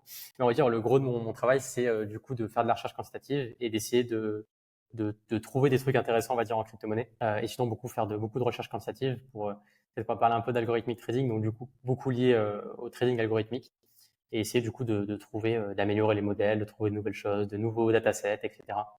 pour euh, bah, améliorer un peu tout ce qu'on fait. Ouais. Donc de la recherche, on va dire, je fais de la recherche. Ouais, beaucoup de beaucoup de recherche, ça marche. Alors on va parler trading algorithmique d'une manière générale, copy trading, et puis parler un peu bah, des, des, des, arnaques ou ou des projets qu'on peut estimer comme pas très, peut-être pas très sérieux ou pas très solide. Euh, donc déjà, comment fonctionne le trading algorithmique et le copy trading? Euh, Donc pour faire hyper simple, a une réponse vite. Donc le trading algorithmique, l'idée c'est quoi? C'est d'automatiser des prises de décision de façon algorithmique. Donc tous les brokers centralisés type euh, Binance ont des API, donc c'est la façon pour communiquer avec. Donc en fait, un trader algorithmique va coder un bloc, enfin va coder des interactions où il va interagir avec euh, du coup le broker via ses API et donc il peut récupérer la data, euh, envoyer des ordres, annuler des ordres, etc. Et donc en fait toutes les actions que font un trader peuvent, être faites de façon automatique euh, et ça se prête d'autant plus au marché crypto parce que c'est un marché qui traite 24-24, 7 jours sur 7 et un être humain ne peut pas être devant l'écran 24-24, 7 jours sur 7. Euh, mais du coup c'est ça le, trading algorithmique. Et après le, copy trading, c'est vrai que c'est un truc qui est assez euh, presque connu ou assez classique, on va dire, en crypto. Euh, allez, allez, va savoir pourquoi. Mais entre guillemets, l'idée, c'est de que qu'un qu'un professionnel ou enfin que quelqu'un qui a une solution de trading algorithmique puisse la déployer sur euh, bah, le, le, compte d'un client, d'un particulier, et, euh, et donc que, que, en tant que particulier, vous puissiez avoir directement sur votre compte du coup un robot qui soit connecté. Donc dans ces écosystèmes de l'algorithmique trading, il y a un peu tout. Euh, il y a du bon et du très très mauvais, faut faire attention. Comme c'est mm. quelque chose qui paraît un peu mystérieux pour les gens, il y a beaucoup de gens qui surfent là-dessus pour, euh, on va dire, faire des arnaques, etc., etc. ou vendre des, des, trucs magiques qui n'existent pas. Euh, et après, au-delà de ça, tu as des gens qui vendent pas forcément des arnaques, mais qui vendent juste des robots qui font pas sens ou qui sont pas en adéquation avec les clients. Euh, là, on a eu, je dis ça parce qu'on a eu un cas récemment dans le club euh, d'un client qui a beaucoup perdu alors qu'on l'avait prévenu sur un, sur un robot. parce que le robot en fait n'était pas, en, enfin, encore une fois, c'est pas dire c'est un robot, mais c'est un robot où t'es pas en, comment dire, en, en, en conflit d'intérêt. Tu peux être en conflit d'intérêt, on va dire, avec le, gestionnaire, et ça, ça, pose un très gros problème. Et donc voilà, c'est un peu ça pour expliquer le, trading algorithmique et le copy trading. Euh, c'est-à-dire quand tu dis euh, conflit d'intérêt avec le gestionnaire, avec celui qui gère le robot? Ouais, parce qu'en fait, ils leur mettent des robots euh, qui sont, qui sont bizarres. c'est pas pour en citer, mais par exemple, parfois, c'est un broker centralisé propose aux clients d'utiliser certains robots, et c'est des robots où déjà, c'est pas simple à paramétrer, et en plus, c'est des robots qui sont perdants. Et donc, si un particulier les utilise, bah, il y a de fortes chances qu'ils perdent de l'argent. D'accord. Pour faire ça. Ok. donc, justement, comment, comment détecter les, voilà, les solutions de trading algorithmique ou de copy trading où tu te dis, ça, ça, ça, sent pas très bon, ça? soit parce que c'est pensé pour arnaquer les gens, soit tout simplement parce que, bon, bah, en face, tu as des gens qui, qui, enfin, des systèmes qui tiennent pas la route. Mmh. Donc moi, ce que je dirais, c'est que finalement, pour les, arnaques, c'est plus simple que ce qu'on pense à détecter. Donc c'est d'essayer d'enlever tous les trucs euh, où c'est des rendements fixes, euh, des rendements euh, prévus, donc tu sais ce que tu vas récupérer. Donc là, je parle, en fait, je parle de produits, donc vraiment d'algorithmic trading. parce que parfois, il y a des gens qui, font de l'algorithmic trading en farmant du stablecoin on-chain, pas trop quoi. Là, mais là, je parle vraiment de l'algorithmic trading, donc du trading. Donc tous les rendements fixes, des rendements payés en journalier, des trucs où on parle pas de perte, où il n'y a jamais de perte, ou quoi d'autre? Euh, euh, où on n'a jamais un peu des, vois, on a, on a très peu d'informations sur ce qu'ils font. Il n'y a pas de perte, c'est des rendements fixes, c'est des rendements projetés, des garanties. tu entends beaucoup des, des, trucs qui proposent des garanties. En fait, finalement, tout ce que vous voulez entendre, enfin, tout ce que les gens veulent entendre, c'est souvent des, des, red flags. Quoi. Par exemple, nous, on peut pas, on fait rien de garantie, on fait rien de si, tu vois, parce que des rendements garantis, ça n'existe pas. Euh, ou euh, ça peut exister dans certains domaines. Et encore une fois, je préfère dire que ça n'existe pas pour les gens parce que c'est de la finance beaucoup plus avancée euh, qu'autre chose. et donc voilà. Et en, mettant ce filtre-là, en fait, de toute façon, moi, j'appelle ça le, champ des sirènes. Tu vois. Donc, si le but, c'est d'essayer de résister au champ des sirènes ou d'essayer d'avoir des filtres qui vous protègent du champ des sirènes. Et d'ailleurs, c'est un des grands trucs qu'on a dans le club, c'est beaucoup de nos membres, on leur a fait économiser énormément d'argent parce qu'ils seraient allés sur des robots qui sont des arnaques. Tu vois. Euh, il y a énormément de, de, de, de, trucs comme ça qui font, qui font très très mal et qui sont absolument évités. Euh, ou en plus, ça crée un, un, truc bizarre, ça crée un biais euh, très très violent chez, chez nous, chez les gens qu'on voit. Parce qu'en fait, ils ont eu l'impression d'avoir gagné, et après ils ont perdu 100%. Et ils ont du mal à faire la différence entre des arnaques, des robots qui sont pas bons. Et en fait, ça crée un peu un, un, mix-up qui, j'ai l'impression, aide d'autant plus les gens qui veulent arnaquer à arnaquer. les gens mmh. qui veulent arnaquer, après, du coup, enfin, tu vois, ils utilisent ces biais-là. Et après, il y a les robots qui sont pas bons, et là, c'est vraiment beaucoup plus difficile à, à expliquer et à, et à analyser. Mais là, encore une fois, je pense que c'est à vous de faire confiance à certaines personnes qui ont de l'expertise dans ce domaine et une vraie expertise, pas des, pas des vendeurs de, de, tapis, entre guillemets, et qui vont vous dire, bah voilà, pourquoi c'est bon ou c'est pas bon. Et encore une fois, ça, on peut pas forcément, euh, il y a beaucoup de propriétés intellectuelles liées à ça. En moi, il y a beaucoup de, j'ai énormément de copains euh, qui me demandent beaucoup de, de, de visions sur certains fonds d'investissement, etc. Moi, je leur donne mon avis, même en finance traditionnelle. Euh, mais j'explique pas forcément ce que je vois et ce que je vois pas parce qu'il y a de la propriété intellectuelle là-dessus et qu'on n'a pas envie de le partager. Et donc c'est vrai que ça peut paraître bizarre parce que certains les gens demandent des explications en mode ouais prouve-moi par A plus B. Bah, en fait j'ai pas forcément envie parce qu'il y a de la propriété intellectuelle là-dessus et c'est un peu notre, aussi notre avantage compétitif parce qu'on comprend ce que la personne fait, ce qui est pas bien et, euh, et du coup ce que nous on fait pas et ce qu'il faut pas qu'on fasse. Et, euh, hmm. et voilà. Ok, c'est intéressant ce que tu dis sur sur le. Moi c'est un truc qui me qui m'exaspère un peu d'une manière générale, c'est euh, euh, en fait cette perte de sens dans les mots. je ne vais pas aborder euh, des mmh. sujets qui peuvent être clivants sur la perte de sens de certains mots dans, dans l'Occident d'une manière générale, mais pareil sur la côté arnaque, pour moi ça, ça rejoint la, cette tendance, hein, c'est que aujourd'hui tu entends, le, le, terme arnaque à, à, de partout en fait. Dès que dès que ça performe pas comme les mmh. gens auraient espéré, ah c'est une arnaque. Euh, quand euh, quand ça ne marche pas comme euh, les fondateurs eux-mêmes l'auraient espéré, ah c'est une arnaque en fait. regarde, c'est des arnaqueurs, c'est des scammers. et, je trouve qu'en fait, effectivement, le fait de perdre cette signification de, du mot arnaque, de ce que ce qu'est réellement une arnaque, bah, ça permet à ceux qui justement en font réellement, bah, de d'autant de, plus de passer d'autant plus inaperçu, de se mmh. Ouais, voilà, de d'être d'autant plus. Ça me fait extrêmement, ça me fait extrêmement plaisir ce que tu dis parce que. Mm. Ça me fait extrêmement plaisir ce que tu dis parce que je pense que je, je l'aurais pas expliqué de cette façon. Et, euh, et ouais, en fait, c'est un, un, énorme, c'est un très très gros problème. Euh, et, et, en fait, ça crée des trucs bizarres chez les gens. Et après, en fait, euh, et, et, globalement, en fait, ces gens qui, qui ont ces réflexes-là, c'est des gens qui se font souvent arnaquer et qui continuent de se faire arnaquer et qui n'apprennent pas de leurs erreurs. Euh, donc après, ça va être un peu violent ce que je vais dire, mais c'est aussi aux gens d'un moment donné faire leur recherche, essayer de comprendre. Et à un moment donné, je suis désolé, mais c'est toi qui cliques sur le bouton, c'est toi qui vas. Et, euh, et, euh, et, euh, et, nous, on a vu des trucs de ouf passer, euh, des trucs vraiment de ouf. Euh, tu vois, je veux pas citer de nom parce que j'ai pas envie d'avoir de problème, me faire sue derrière pour diffamation ou autre. Parce qu'en plus, c'est le problème de ces trucs-là, c'est que si tu veux, souvent, ils ont énormément d'argent parce que bah, c'est des arnaques. Et nous, on a eu ces problèmes-là. On, on, a dû communiquer sur un truc parce qu'on avait des membres de notre club qui étaient dessus. On a dû communiquer dessus de façon propre. Et d'ailleurs, on a eu des lettres d'avocats. Les mecs, te mettent la pression. Ça t'engage des frais. Donc, en plus, c'est une, une, vraie mafia. Hein. Euh, et euh, même après, ils te menacent. Euh, enfin bref, c'est un truc de ouf. Et, et c'est vrai que ça crée un vrai biais chez les gens où après, ils perdent un peu la notion d'essence. Et, et, parce qu'en fait, ils, ils, ont eu l'impression d'avoir gagné sur ce truc-là. Et du coup, ils disent, bah, en fait, je veux retrouver la même chose. Et il n'y a que comme ça que je vais gagner. Mais en fait, ce qu'ils comprennent pas, c'est qu'ils vont gagner peut-être trois mois de suite et après, ils vont tout perdre. Euh, et, euh, et, donc, c'est quelque chose d'hyper important à avoir en tête et qu'il n'y a rien de magique. Et donc, c'est à vous de faire vos recherches, d'avancer, de prendre ce qu'il y a à apprendre aussi certains, dans certaines choses. Par exemple, moi, je suis client de quelques fonds crypto il y a un fonds crypto, euh, bah en fait, je suis dedans parce que moi, ça m'apporte une diversification que j'ai pas dans ce que je fais et qui est intéressante. Et, et voilà. Et c'est sûrement il y a des meilleurs mecs, il y a des mecs plus forts que eux. Euh, ils prennent beaucoup de frais. Mais voilà, je, suis content d'y être et on peut toujours critiquer. Mais à the end of the day, c'est eux qui transpirent et, et, euh, et, euh, et qui, vont faire le sport tous les jours. Et euh, moi, je suis, tranquille. Je, rentre totalement en résonance sur le côté. Bon, bah les gars, faut, faut un peu assumer vos responsabilités. Il y a aussi ce côté où bon bah ça n'a pas forcément euh, euh, performé comme la personne l'aurait sauté. Il a fait all-in sur le machin et, il a perdu de l'argent. Il est en mode ah ouais non mais en fait c'était des arnaqueurs. C'est un, un, côté euh, je déporte la responsabilité en fait qui moi est quelque chose qui me qui m'exaspère au plus haut point les gens qui ne prennent pas leur, leur responsabilité quoi. Ok t'as fait ton choix, t'as tenté le truc, tu étais conscient du risque, tu pouvais perdre, tu le savais. Euh, donc viens pas dire maintenant que c'est euh, tout la faute de l'équipe, euh, c'est uniquement à cause d'eux. C'est enfin, bah non, tu, enfin voilà, t'as as accepté de jouer, t'as perdu, bah ouais, c'est mon grand, ok, c'est c'est c'est la vie quoi. Et et pareil en fait pour tout ce qui est scammer, etc.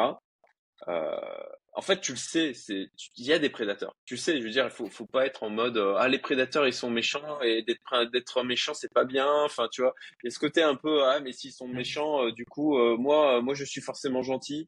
avec aussi ce côté la victime est forcément. je trouve beaucoup en en France, la victime c'est gentil. La victime elle est forcément gentille quoi. Bah, la victime elle peut être très conne aussi mmh. quoi. Putain. Parfois, bah, tu, tu, le sais, enfin la, la vie c'est pas c'est pas Disneyland quoi. T'as des gens qui sont là, ils sont là pour te niquer quoi.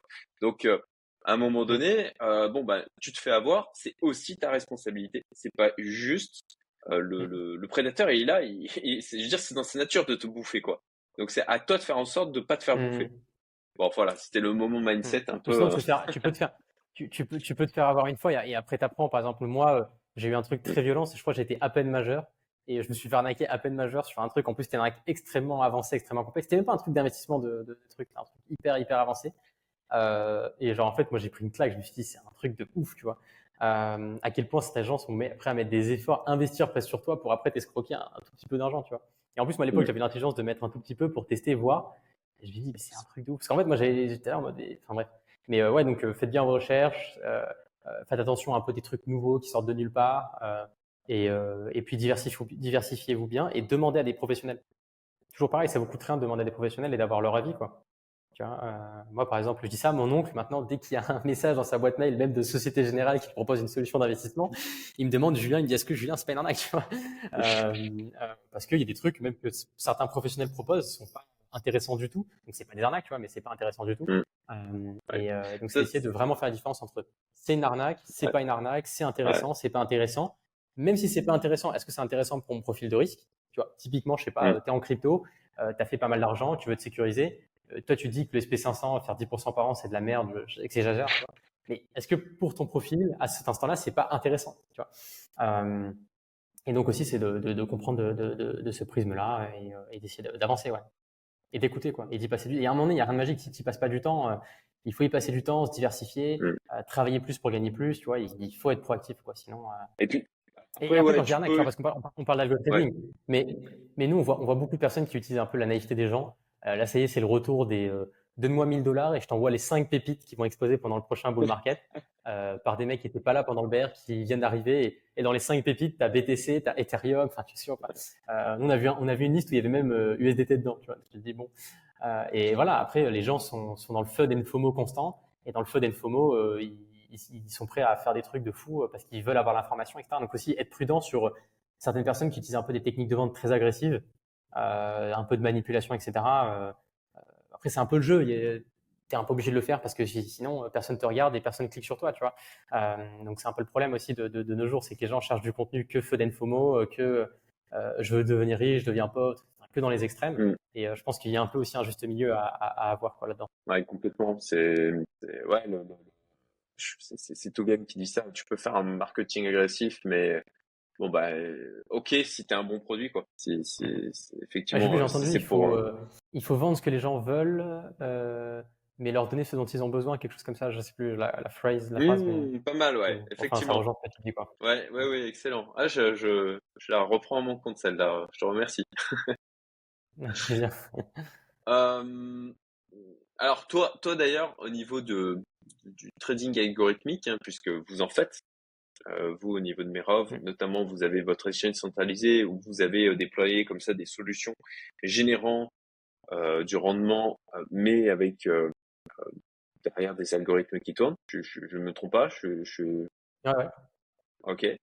Euh, comment vous gérez le risque associé si, bien sûr, ce n'est pas un secret euh, industriel de propriété intellectuelle Alors, ouais, nous, c'est toujours un peu ça qui est difficile avec le trading et le trading algorithmique, c'est qu'il y a plein de choses qu'on fait où il y a de la propriété intellectuelle. C'est-à-dire que même si je t'explique une partie de comment on gère nos serveurs, etc., bah, mm. en fait, il y a de la propriété intellectuelle dedans parce que si on fait ces choix-là, c'est qu'il y a certaines raisons, etc. Euh, en fait, ça, dépend quel risque il y a. Je pense qu'en algorithmique trading, il y a un peu les risques que les, euh, que, le, que les gens un peu qui font pas ça ont en, tête. C'est-à-dire les algos qui deviennent fous, comme on peut avoir un peu des médias entendant des flash crash causés par des algorithmes de haute fréquence, etc. Donc ça, ça, ça existe vraiment. Euh, mais euh, on va dire les risques quand tu as En fait, ils sont multiples et ils tendent à évoluer avec le, la complexité du problème que tu essaies de résoudre et euh, aussi le, les montants que tu traites. Euh, par exemple, un risque de liquidité, c'est-à-dire de à quel point le marché est liquide pour rentrer ou sortir d'une position, c'est un risque qui est euh, proche de zéro quand tu as 1000 dollars, mais quand tu as 1 million, 10 millions, 100 millions, c'est un risque qui change. Euh, tout simplement parce que du coup, si tu as un long de, je sais pas, 10 millions de dollars de Bitcoin et que tu veux sortir de ce long-là, bah, tu sais que tu ne pourras pas sortir en, sous un intervalle de, 30 secondes et donc ça va te prendre plus de temps. donc ça, c'est un point. Et après, si tu, par exemple, pour expliquer un peu un risque, on va dire, global, liquidité par exemple, et après, tu as un risque, bien évidemment, de, bah, le risque hein, du, trading en lui-même. Euh, et donc, c'est ça qui est intéressant aussi avec euh, le trading algorithmique, c'est que c'est vraiment une, autre approche, je pense, du risque, euh, où le concept, c'est aussi de savoir ce que tu fais. Donc, nous, d'ailleurs, c'est aussi de comprendre ce que font les, les gens. D'ailleurs, c'est un truc que j'ai pas dit que, qui, est assez important. C'est aussi dans les solutions qui sont bonnes ou pas bonnes. Il y a certaines solutions qui ont l'air d'être bonnes et qui sont pas bonnes parce que par rapport au montant de risque que les gens prennent ou les robots prennent. Je donne un exemple. Euh, typiquement, si quelqu'un fait 10% euh, de rendement avec un, levier 3, c'est-à-dire que quand vous investissez 100 dollars, bah, ça monte à 300 dollars d'exposition. Par rapport à quelqu'un qui va euh, faire 5% de rendement mais qui dépasse jamais 50% d'exposition sur le marché, ça change complètement tout. Parce que du coup, ton rendement risque, il est totalement différent. Et plus ton rendement risque est intéressant, plus en fait ta stratégie est bonne, plus elle va survivre sur le long terme, et plus aussi tu vas pouvoir acheter du levier entre guillemets, façon de parler. et ça, c'est ça, c'est un point qui est hyper important. Euh, et euh, donc il y a plein de stratégies qui ont l'air d'être bonnes et qui en fait sont mauvaises. Et d'autant plus, et là ça va être un petit peu technique ce que je vais dire, mais j'essaie de vraiment de faire simple, c'est qu'il y a certaines stratégies euh, qui ont des distributions statistiques de, de return, c'est-à-dire de retour sur investissement, euh, qui sont faites de piéger le particulier. Et là peut-être qu'il faudrait faire toute une vidéo là-dessus.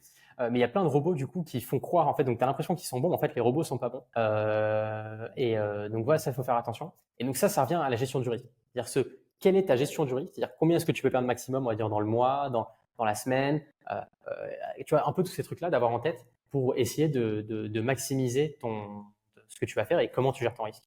Euh, donc, je sais pas si ça répond à la question, c'est un, un, peu, un peu compliqué, je sais pas si c'est euh, très clair. Donc, euh. ah, c'est intéressant ce que tu as dit là sur la, partie les robots qui sont construits pour piéger le particulier. Euh, alors, tu, tu viens d'évoquer le fait qu'on pourrait faire euh, toute une vidéo sur le, la thématique, mais tu, tu, tu, veux bien nous éclairer un petit peu sur, euh, sur le sujet? Euh, Ouais, alors pour expliquer hyper simplement, ça va être des robots où tu vas faire comment faire simple Parce que j'ai pas envie non plus de donner trop d'indices ou de. Mais par exemple, ça va être des robots où en fait les, les, particuliers vont gagner un peu tous les jours et d'un coup tu vas perdre beaucoup. Donc pour faire mm. simple, en fait, c'est des robots où euh, euh, tu vas prendre énormément. En fait, ton exposition elle est pas constante euh, et où par exemple quand il perd, il va augmenter la taille des positions, des trucs comme ça. Et donc en fait ces trucs-là, les particuliers sont là en mode ah bah en fait c'est pour moi aussi un peu des arnaques. Mais les particuliers vont être là, bah regarde j'ai gagné pendant trois semaines et après j'ai tout perdu. Et c'est pas grave Julien parce qu'à un moment donné j'ai fait j'étais à plus 20%. Donc je vais reprendre le même robot et je vais faire ça. Non, à the end, at day, enfin, à la fin du compte, en résumé, euh, c'est un, robot qui a une stratégie qui est perdante. Donc tu pourras le prendre et le tourner dans tous les sens, c'est perdant, tu perdras toujours. Donc et ça, on voit beaucoup de personnes qui sont entêtées là-dedans et qui vraiment, euh, tu vois, ils y vont, ils, y retournent, hein. ils, n'ont pas peur et ils ont, ça les dérange pas, ils y retournent, ils y retournent et euh, ils perdent un temps de malade et ils perdent un cas des capitaux de fou furieux quoi. Et, ça, encore une fois, il faut aussi s'accompagner de professionnels et écouter quand, des professionnels vous parlent et ces professionnels sont souvent très discrets. Par exemple, moi, je suis très discret. Je m'étale pas, etc. Ou quand je parle de ça, je, ça reste un peu en petit comité. Mais quand on a certains euh, clients, membres qui nous demandent des, des, questions, comme je te dis, on va pas lui expliquer pourquoi. On va lui dire voilà, moi j'investirai pas dedans pour ci, pour ça, pour ça, rapidement. Et après, s'ils veulent investir dedans, bah, c'est ce qu'ils veulent, c'est ce qui, c'est ce qui, enfin tu vois, c'est, c'est, leur, avis quoi. Moi, quand je vais chez le médecin et que je, il me fait un diagnostic et, et qu'il me dit bah il faut euh, faire du kiné, je lui dis non non, moi j'ai pas besoin de kiné. Bah, voilà, après, si j'ai le mal au genou, euh, tu vois, enfin, je sais pas, tu vois, encore une fois, c'est un exemple, mais toujours, toujours pareil. En fait, je trouve que les gens, ont tendance à, quand c'est du trading, que c'est de l'investissement de façon générale, à penser que leur avis il est hyper pertinent par rapport à d'autres secteurs. Tu vois. Euh, quand tu as un accident de voiture et que le pompier vient te voir, tu vas pas lui dire non, non, euh, fais pas ça. Alors euh, moi je t'explique pourquoi que tu fasses comme ça, tu vas faire plutôt comme ça. Non, non, tu es là. Euh, et donc je pense qu'il faut aussi avoir ça en tête et, faire peu de temps. Et après, ça te coûte rien de tester un petit peu. De toute façon, si tu investis sur quelque chose qui est pas une arnaque et tu as fait tes recherches et tu va dire convaincu que c'est pas une arnaque, bah, tu investis un petit peu, tu essaies de voir un peu comment ça se passe, tu continues mmh. un, peu, un peu tes recherches et puis, euh, puis après, euh, tu vois, entre guillemets, quoi. Ouais, c'est peut-être aussi euh, lié à l'effet, effectivement, Dunning-Kruger au niveau de tout ce qui est trading, parce qu'on mmh. on a énormément de contenu, on peut vite avoir l'impression qu'on apprend beaucoup ce, mmh. rapidement, en fait, et, et bah, d'être aussi rapidement à la montagne de la stupidité, quoi. Là où on se pense, en fait, bah, beaucoup plus pertinent, mmh. compétent et intelligent que l'on est réellement. Euh, c'est intéressant ce que tu dis, la comparaison avec le médecin mmh. ou effectivement, euh, euh, ouais, t'as, as moins le côté de dire ah mais non mais bah, c'est moi qui sais en fait. Mmh. Ouais c'est ça. Je te donne un exemple. Par exemple, moi mon, mon, mon parrain euh, qui, qui fait de la crypto, il est médecin en plus dans, dans, un, dans un secteur qui est hyper. Euh, tu peux pas questionner, tu vois, quand il dit quelque chose. Genre, mmh. limite, il est chirurgien cardiaque. Donc tu peux pas questionner, cest tu peux dire non non, fais pas ça, tu vois. Mais, euh, mais du coup, quand euh, bah, je vais chez lui pour une consultation, etc., genre, je me, j'ai même pas l'idée de remettre en question ce qu'il me dit, tu vois. Alors que parfois, on a des membres qui connaissent pas l'algo trading et euh, qui nous disent non, non, Julien, là, je pense que vraiment tu te trompes. Tu, vois, tu peux pas, tu peux pas débattre. en fait, comme je dis, il y a un peu un dialogue de sourds. Il y a un dialogue de sourds. Et en plus, comme le, problème aussi qu'on a, et on peut pas, il y a plein de personnes qu'on peut pas blâmer, c'est qu'il y a tellement d'arnaqueurs dans ce domaine bah, que les gens, en fait, ils disent bah, pourquoi toi t'es pas un arnaqueur? Prouve-le que t'es pas un arnaqueur, tu vois. C'est comme si tu disais à un médecin, prouve-le que t'es médecin. Quoi. Donc, euh, tu vois, c'est euh, euh, pas simple.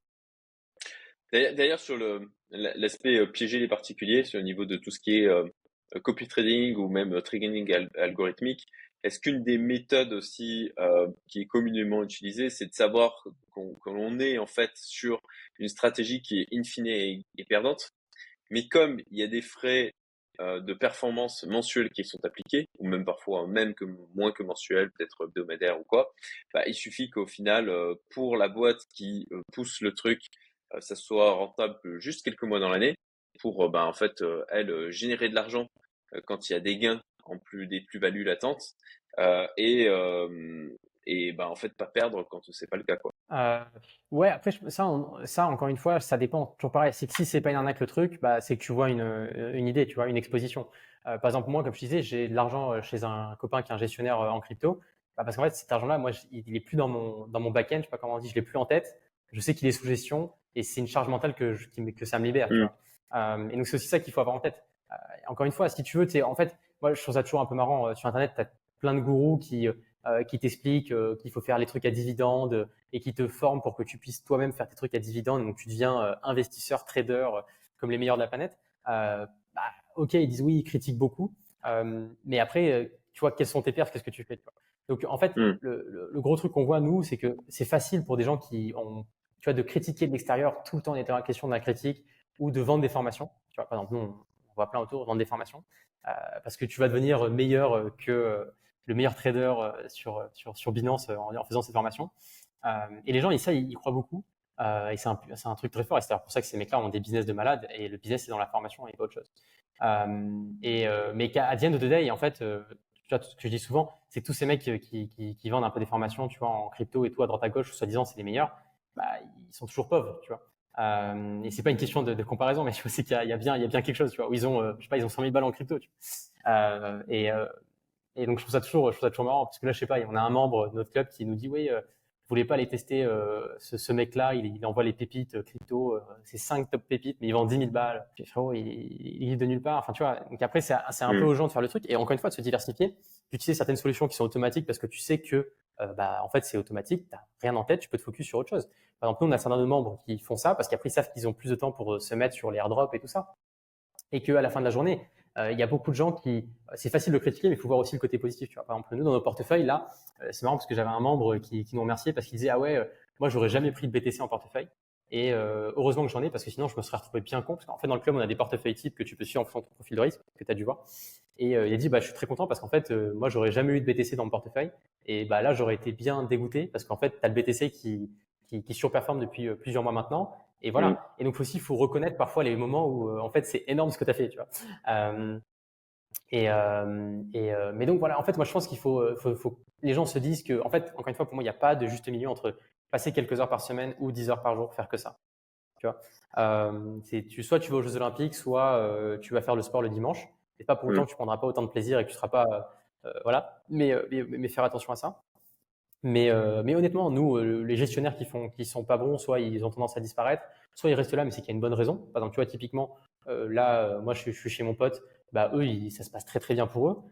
Et, et, toute la journée, les gens leur disent que c'est pas les meilleurs, alors que moi, je pense qu'ils sont vraiment très très bons.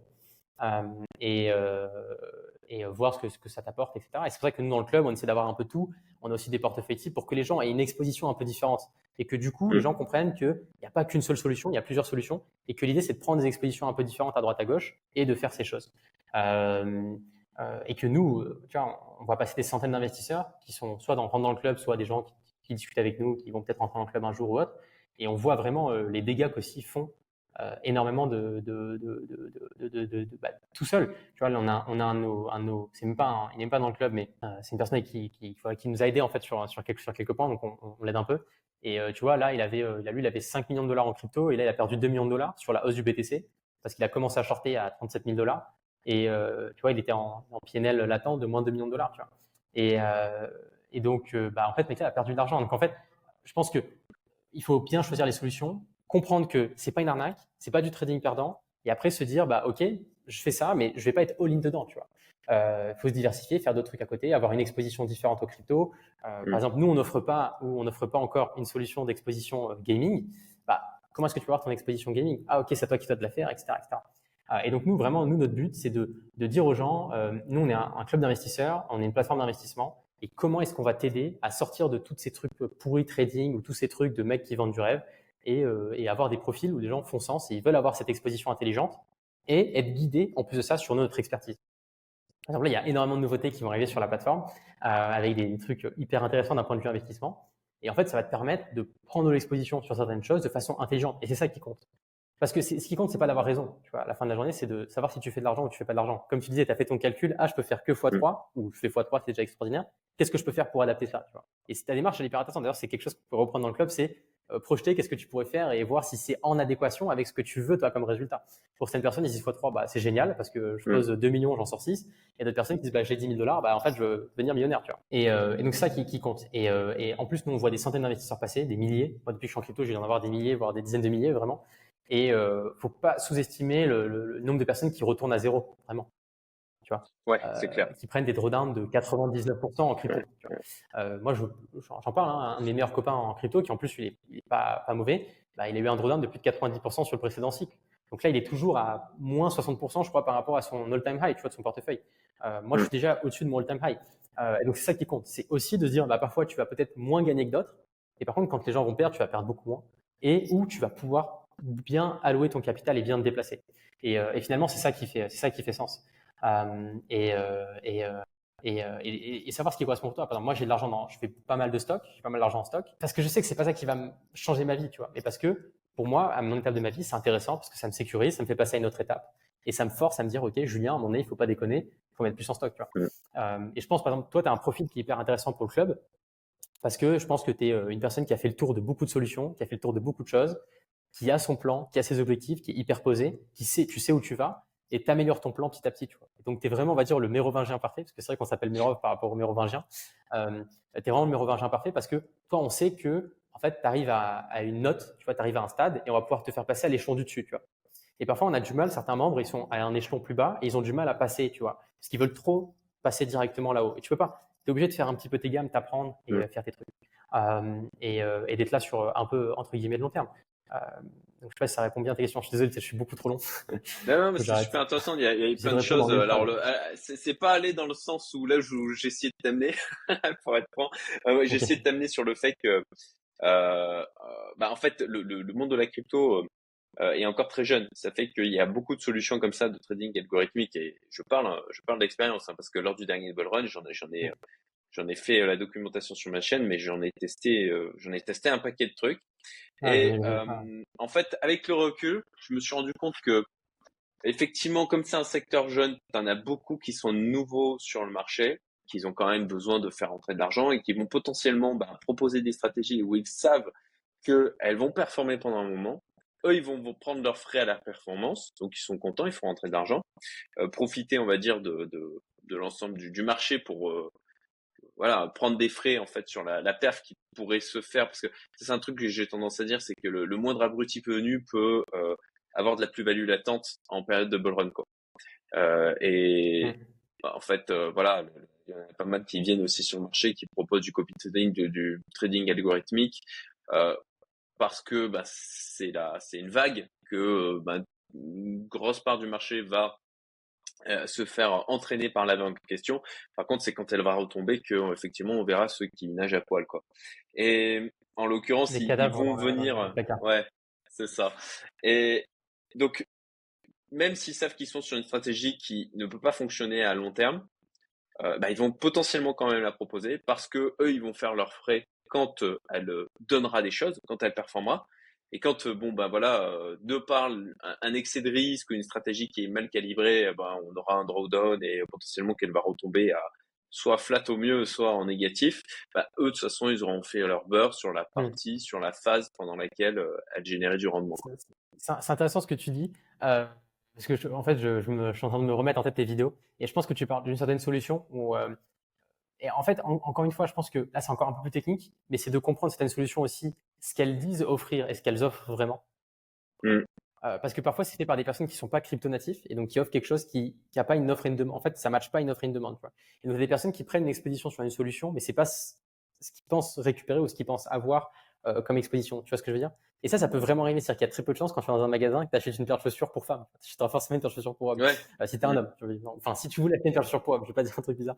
Mais, euh, mais alors qu'en en, algorithme trading, je pense que tu peux prendre une solution où tu penses que ça, ça répond à ta, à ta problématique, mais ça répond pas à ta problématique. Et ça, on en voit. Ça, c'est un problème qu'on voit pas mal. C'est des trucs un peu plus avancés.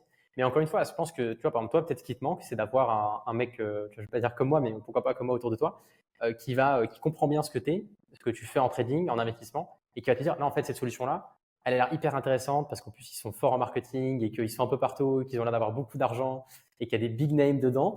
Euh, mm. Mais attention, parce qu'en fait, cette solution-là, ils prennent beaucoup de leviers euh, pour faire leur rendement et donc euh, ça peut kaboom, tu vois. Et nous, franchement, le truc qu'on voit beaucoup, c'est il y a beaucoup de mecs qui, oui, ça marche peut-être un temps, mais ils prennent énormément de leviers et à la fin, ils se font, ils se font découper, tu vois. Et donc c'est ça aussi le, truc, c'est que nous, par exemple, sur nos produits, on prend jamais plus de un de levier.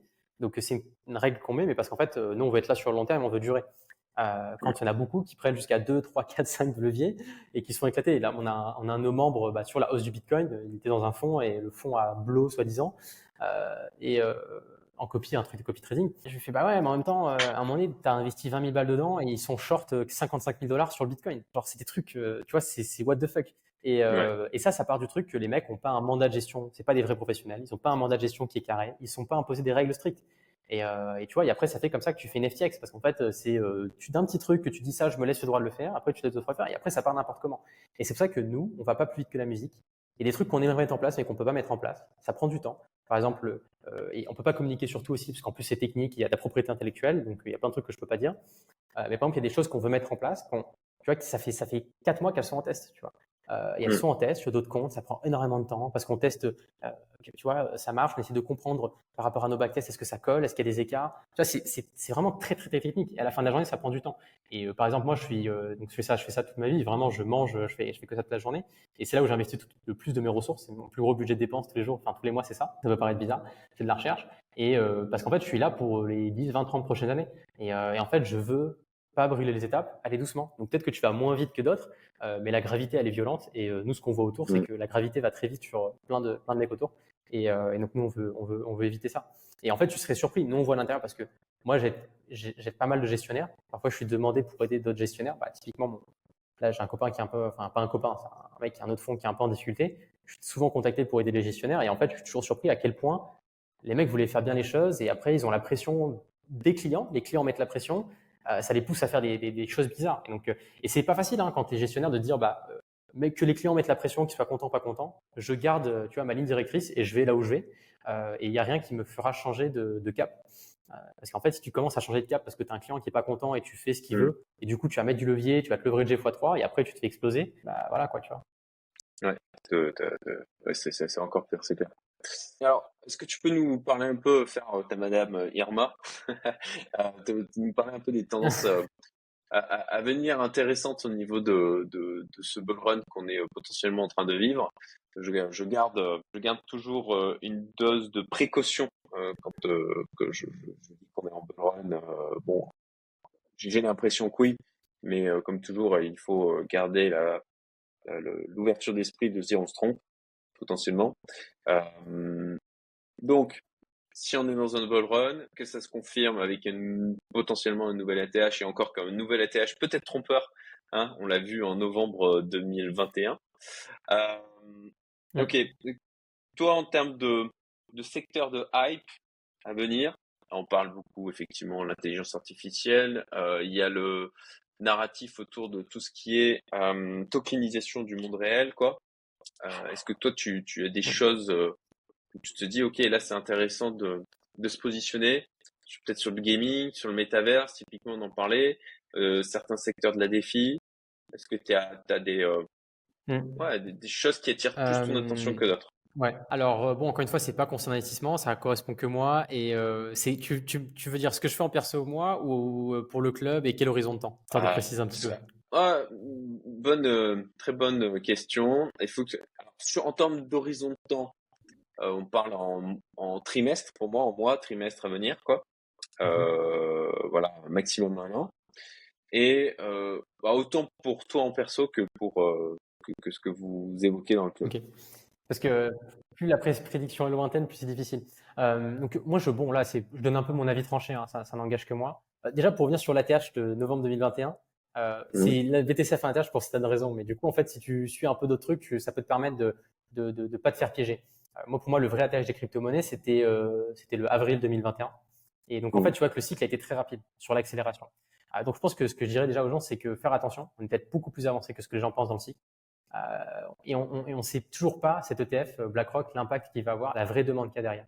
Est-ce que ça va nous permettre de rentrer dans un super cycle Moi, je suis convaincu qu'on va rentrer dans un super cycle, mais ça peut être un peu un non-événement et ça peut être compliqué, tu vois. Donc, euh, parce que là, je pense qu'il y, y, a un peu d'argent qui rentre dans le marché, mais le marché se cannibalise aussi pas mal, tu vois. Euh, donc, moi, ce que je dirais, euh, déjà, premier point, je suis, je vais pas dire content, mais je comprends pourquoi Ethereum sous-performe. Et je pense qu'Ethereum va continuer de sous-performer pour pas mal de raisons. Donc, je ferai attention à prendre trop d'exposition sur l'écosystème Ethereum, et ça peut être les layers 2, etc. Moi, je suis pas convaincu des layers 2 et des, des, des Sync, etc. Parce que je pense que les tokens économiques sont pas bonnes. Euh, et que euh, faut faire attention. Ou aller sur il y a des layers 2 qui arrivent là, il y a des bonnes token economics et je mettrai beaucoup plus en avant ces layers 2 là que peut-être d'autres layers 2. Mais je ferai attention sur l'écosystème Ethereum parce que je dis ça parce qu'en fait, euh, bah, j'en ai une là parce qu'on a investi dedans, mais je peux pas le dire encore euh, parce que tu sais NDA et tout ça. Mais il y en a mm. sur V, il y en a pas mal qui arrivent et qui, qui sont pas mal. Euh, et euh, donc, je dirais faire attention à ça. Je dis ça parce que très souvent, les gens en crypto, surtout chez, dans, l'écosystème français, ont une surexposition sur Ethereum qui est énorme. donc nous, on a vraiment dû lutter avec beaucoup de membres du club pour qu'ils prennent un peu d'exposition BTC ou qu'ils prennent plus d'exposition BTC qu'Ethereum. Donc moi, je dirais de faire attention.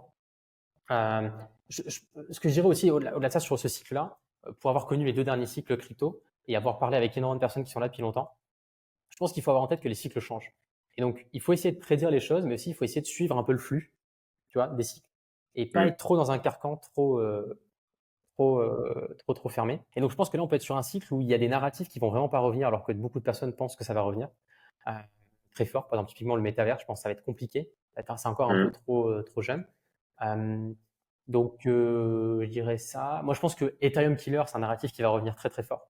tout simplement parce que Ethereum, la solution qu'il propose là maintenant est pas viable et que et quand là les, frais vont, les frais sont en train de réaugmenter, ça va être un, vrai carnage. Bah, ça va ralentir énormément l'adoption sur Ethereum et donc la croissance un peu d'Ethereum. Donc c'est pour ça que par exemple, tu vois, typiquement l'écosystème Solana, je pense qu'il a encore de, beaux jours devant lui pour, pour vraiment grandir. Donc comme tu le sais, on est, on est Solana maximaliste. Euh, de penser un peu à ce que tu m'as dit. pour parler un peu de tout, pour parler des NFT, moi les NFT, je dirais aux particuliers de faire attention. ça peut être intéressant s'il y a de la énormément de traction qui revient, d'aller minter, d'aller flip, mais vraiment de rien hold et de rien garder. De toute façon, moi je pars du principe, nous dans le club, c'est que Smart Exposure, on veut rien garder. C'est-à-dire que on joue quelque chose, euh, on fait notre trade et après on sort. Euh, c'est hyper important. Euh, mais sur NFT, par contre, s'il est pour ceux qui ont pas mal de bankroll, donc qui ont des capitaux 6, 7 chiffres, il y a des choses intéressantes à faire sur des blue chips, etc. à jouer. parce que je pense que c'est des écosystèmes qui, qui, ont, qui, ont, qui, ont, pas mal de valeur. donc Layer One Killer, pas mal.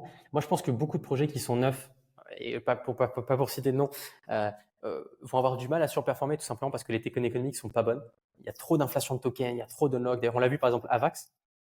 C'est un écosystème hyper intéressant, mais 2023, Avax et euh, il y a trop de Là, il y a encore dans, dans 80 jours, tu as un unlock de 3% de la supply. Donc après, c'est toujours pareil, c'est toujours difficile de dire est-ce que c'est un unlock où les mecs vont vendre directement sur le marché ou pas? Est-ce que ça a déjà été racheté en OTC Enfin, tu vois, c'est quand même assez complexe. C'est difficile de faire des raisonnements aussi rapides sur ça. Mais néanmoins, ça met une pression sur les tokens. Donc moi, ce que je dirais, c'est ne sous-estimez pas les tokens économiques. Et je pense qu'on commence déjà à le voir. Il y a déjà des projets qui sortent du lot de par leur token économique. Et je pense que cet écart-là, il va continuer de grandir euh, parce qu'on a beaucoup de, de, de, venture capitalistes très agressifs en crypto euh, qui sont là pour faire de l'argent et qui sont là vraiment pour euh, pas faire des choses qui apportent énormément à l'écosystème. Et mmh. donc, je pense qu'il faut être, il faut être prudent sur ça. Euh, moi, je dirais attention au FOMO. Je trouve qu'on est au début du cycle, il y a un peu de FOMO, un peu pas assez bien raisonné. Des gens qui vont trop sur des écosystèmes trop vite, alors que c'est des écosystèmes qui sont pas forcément intéressants. Donc, posez-vous bien, regardez. Et, ce que je dirais, nous, c'est ce qu'on dit à tous nos membres, c'est de construire votre plan. Savoir quelle partie tu as sur ça, quelle partie tu as sur ça, quelle partie tu as sur ça, et quelle partie tu as pour aller prendre plus de risques. Euh, et encore une fois, euh, bien avoir en tête, en fonction de ce que tu fais, les rendements risques que tu peux, que tu peux récupérer. Je sais pas si j'ai répondu à tout, peut-être j'oublie plein de trucs. Mais euh, on pouvait faire un petit peu bah, écoute, ça me, c'est super intéressant ce que tu dis effectivement sur le TH. Euh, je, je, regardais euh, juste avant là sur Delta euh, le, le niveau d'exposition euh, que, que, que j'ai sur celui-ci qui représente 26,87% de mon portefeuille à l'instant T. Quoi. Et, et, bon, je suis à 40% de Bitcoin. Hein. J'étais à 51% il n'y a pas très longtemps là, mais j'ai redispatché un peu dans les dans les alts quoi. Euh, et toi, tu penses que donc le TH va continuer à sous-performer De toute façon, toi, t'as le, as le... Ouais, je peux finir ça. Je pense que toi, tu as le profil parfait de, de, la personne qui va bien gérer le démarrage du bull. En fait, toi, de, je connais un peu ton profil maintenant, je vois un peu ce que tu fais. Donc toi, tu vas bien réussir à démarrer le bull run. L'idée, c'est que toi, à un moment donné, il va falloir que tu ailles battre, te, te, battre avec ce que tu as en tête, comment dire. Avec tes... Euh, cherche les mots en français. Avec tes croyances ou avec tu vois, ce que tu as en tête. Il va falloir que tu te mmh. battes sur ça. Ouais, mais pour, pour que tu arrives à prendre plus de risques, à prendre plus d'exposition sur certains trucs. Euh, donc, en fait, moi, ce que je dis, c'est que ce que je disais, c'est qu'en fait, il faut suivre aussi le flux du marché. C'est-à-dire que ça change vite. Il faut pas écouter. Par exemple, là, c'est intéressant d'avoir énormément d'exposition sur le BTC jusqu'à l'ETF. Il y a de fortes chances qu'après l'ETF, s'il approuve en début janvier, le, le premium sur Ethereum devienne intéressant. Et quand Ethereum va beaucoup monter, après, ça va être intéressant d'aller sur l'NFT, tu vois. Et je pense qu'il faut beaucoup plus raisonner comme ça, de dire, ah, donc, en fait, l'idée, c'est, on sait qu'Ethereum va surperformer à un moment donné mais quand est-ce qu'on arrive à prendre l'exposition au bon moment sur Ethereum? Par exemple, moi personnellement, euh, hors NFT, j'ai moins de 5% de mon portefeuille sur Ethereum, peut-être même moins. Et avec NFT, euh, ouais, je suis à moins de 10%. Tu, tu veux dire, euh, mais peut-être que ça va passer à plus de 50%. Tu veux dire alt ou NFT tu, parles de NFT NFT. Ouais, NFT. En fait, si je prends mon, parce que je parle d'NFT sur Ethereum, si je prends mon bac d'Ethereum et mon bac d'Ethereum plus mes NFT sur Ethereum, ça fait même pas même pas 5% de mon portefeuille. Mais il y a de fortes chances qu'il y ait un moment donné, dans quelques semaines, où je monte à plus de 50% d'exposition Ethereum. Euh, et donc en fait, je pense qu'il faut être assez dynamique là-dessus, de pas brûler les étapes. Moi, je vois trop de membres dans le club qui sont bullish sur un écosystème, ils sont convaincus que ça va pumper, et du coup, ils restent dedans, ils attendent. Et mm. si ça pump en dernier dans le bull run, et eh ben, tu vois, c'est complètement sous-optimal. Donc c'est de se dire, ok, je garde en tête que ce truc-là peut surperformer, et boum, tu fais ton beurre. Euh, typiquement, moi, Solana, bah, allez, il a 64 dollars, euh, 63.4 là. Euh, tu vois, si quand ça se rapprochait de 100 dollars, bah, le rendement risque commence à être beaucoup moins intéressant. Et moi, il suffit mm. qu'il y ait une crypto-monnaie ou peut-être qu'il y ait un fondamental beaucoup moins bien, mais tu vois, mon ratio fondamental market cap est intéressant, bah, je vais prendre beaucoup plus d'exposition sur celle-là. Et ça peut sembler contre-intuitif pour les gens. Et c'est pour ça que je dis de ne me, de ne me copier, de me copie trade pas de ce que je dis là, etc. Parce que ça change vite. Et mon portefeuille, du coup, par conséquent, change vite. c'est pour ça qu'on a fait le club. Et que dans le club, on essaye encore d'autant plus de lisser ça, de le faire, d'adapter de la bonne façon, parce que ça peut aller très, très vite. Euh, donc, c'est un peu ce que je dirais. C'est euh, si tu as en tête un truc qui est haussier, qui va bien marcher, ok, garde-le en tête, mais est-ce que c'est le bon moment tu vois? Euh. Et d'être trop, trop anticipé, en plus d'être trop anticipé, ça fait que tu es trop longtemps dedans, donc, tu sais, on a tous eu ça où tu as ton bag, tu attends, que ça pump. Genre, par exemple, là, toi, toi, XRP, tu es un peu bloqué dans ta position. Tu te dis, putain, est-ce que c'est pas intéressant que j'aille sur un autre truc après que je revienne? Et après, ça, et dès que ça va commencer à partir XRP, tu vois que tu vas vendre trop tôt parce que tu as tellement attendu que ça pump que dès que ça pump, tu attends trop tôt. Tu vois. moi, moi, j'ai eu un trade sur Doge où en plus, j'étais pas très confortable parce que j'avais mis trop de levier en perpétuel. Et là, tu vois, il a pumpé et j'ai unload peut-être trop de ce que j'aurais dû faire de ma position, simplement parce que j'étais pas confortable. Tu vois. Euh, et que j'étais trop content que ça bouge. que ça bloque du capital. Et en fait, de bloquer ton capital, c'est un coût énorme. Ça, les gens Parce que bloquer ton capital, tu es sur un truc qui bouge. Et euh, à, la, fin de la journée, ça, ça baisse ton rendement. Quoi. Ok. Euh, mais oui, oui, c'est cette notion effectivement d'être. Alors c'est très difficile, hein, je trouve, d'être, d'arriver justement à, à jouer les rotations de secteur. Les, de, de, ok, ben BTC, puis le moment d'être sur le TH au bon moment, au moment où ça va, où ça va booster. Après sur ETH, attends, je vais regarder à nouveau ETH euh, e versus BTC, mais euh, on, reteste, on est, on, est, on est sur une zone de support, hein, ETH versus BTC, on est vraiment sur encore une fois. Euh, Hier, j'ai passé un de mon point de vue, c'est pas, pas dégueu de, de, de, se placer là sur l'Ethereum. C'est d'ailleurs pour ça que je suis monté à 25% d'exposition de mon côté. Quoi. Mais bon, on verra. De toute façon. Entièrement d'accord. ok. Eh ben, on a fait déjà, euh, je crois, une heure, euh, plus d'une heure trente de vidéo. ça a été riche. Merci pour ça. Euh, est-ce que tu peux nous parler des, prochains projets que vous avez du côté de Merov Alors, j'aurais bien aimé, mais le problème c'est qu'on prépare un, très très haut banger début d'année. Donc il y a beaucoup de choses qui vont arriver. On a pas mal travaillé, on a, sorti pas mal de choses, mais il y, a, pas mal de choses là qui arrivent. Et on, est, on va essayer de tout aligner les planètes pour, tu vois, créer, créer, créer du momentum. Euh, mais il y a beaucoup de choses qui arrivent, toujours pareil. Comment est-ce qu'on peut vous aider dans vos investissements à vous donner la meilleure exposition, la plus intelligente sur les marchés crypto? Euh, et d'essayer de vous, nous, avec notre connaissance en crypto, vous permettre d'extraire le plus des marchés crypto avec le meilleur rendement risque. C'est vraiment ça le but. Euh, donc, de toute façon, le club ferme bientôt ses portes. Donc, si vous n'êtes pas dans le club, bah, je pense que si vous êtes arrivé jusqu'à là de la vidéo, c'est que vous êtes un peu convaincu. Donc, pourquoi pas rentrer dans le club et nous contacter. Vous avez le lien et, en description. et, faire, faire vos, vos, vos, devoirs. Voilà, lien en description. Euh, et faire vos devoirs. Euh, et du coup, non, pas mal de choses qui arrivent, pas mal de petits que j'aimerais. Franchement, ça me brûle les lèvres, ça me mord les lèvres. J'aimerais les, j'aimerais les donner, mais je peux pas. Sinon, je vais vraiment me faire, je vais vraiment me faire gronder, me faire taper dessus. donc, je peux pas. Euh, mais voilà, pas mal de choses qui arrivent. Donc, euh, n'hésitez pas à bien suivre toutes nos actualités, surtout pour janvier-février 2024. Et en espérant qu'on arrive à, à toujours pareil apporter des solutions qui font le, plus sens pour nos investisseurs. Ok, excellent. Au niveau au niveau du club, oui, juste peut-être pour préciser au niveau de l'adhésion au club. Euh, donc ça te donne un NFT. Donc l'adhésion est est mmh. matérialisée par un NFT, c'est ça? Exactement. Voilà. Et le, le coût de l'adhésion 1, qui est alors sauf erreur, j'espère que je dis pas de bêtises, mais c'est à vie en l'occurrence. C'est ça, ouais, c'est ça, c'est ça. Voilà. En fait, on voulait créer un, on voulait créer un club de 1000 de 1000 membres euh, où en fait c'est nos membres Genesis et euh, c'est comment de ces membres-là, on arrive à vraiment travailler les meilleurs produits pour eux, pour vraiment les suroptimiser et qu'ils réussissent le mieux possible pour, euh, pour, en, crypto-monnaie. Ok, très clair. Il y a des choses que je peux pas dire, mais il y a plein de choses qui arrivent par rapport à ça. Comme le club ferme bientôt, tu imagines bien qu'il va se passer plein de choses. Ouais, ouais, c'est clair. ok, bah d'ailleurs, ouais, tu, tu viens présenter dans ma commu privée le club, je crois que c'est semaine prochaine, mmh. semaine d'après. on t'a mis, mis, un, On t'a mis un petit bac de place de côté pour, euh, pour ouais, merci. merci. En plus de ça, on, s'est mis d'accord sur, sur des conditions préférentielles pour les, les, membres de ma commune privée. Donc, c'est très cool de votre part. Merci pour ça. Et donc, actuellement, ouais, le, le, le coût du pass, c'est, je crois, 15 Solana, c'est ça? 15 Solana, exactement. Ouais. 15 Solana, voilà, je précise. Ok. Il fait à peu près 900 dollars, un peu plus. Actuellement. Mm. Mais ça, peut, vite changer. ok. Euh, un dernier message, un dernier conseil que tu voudrais partager? Rejoindre le club. et, et gère bien ton risque en crypto-monnaie, gère bien ton risque. Ouais, c'est clair. Euh, bah, ça, on l'a, on l'a un peu évoqué, hein, mais euh, j'ai aussi croisé des, des histoires que je trouvais effroyables de gens qui ont fait beaucoup d'argent en plus-value latente et qui sont retombés aussi très vite. Euh, ça, ça, fait enfin ça, ça, fait mal au cœur quoi, mais ça fait partie aussi de l'écosystème. Et euh, j'avais fait une vidéo là-dessus où j'avais rencontré un gars qui était parti avec 30 000 euros euh, en 2015 et qui était monté jusqu'à 16 millions. Donc euh, alors bravo. Ah quand même. Euh, néanmoins, il a fait ça avec du levier, du levier, du levier, du levier.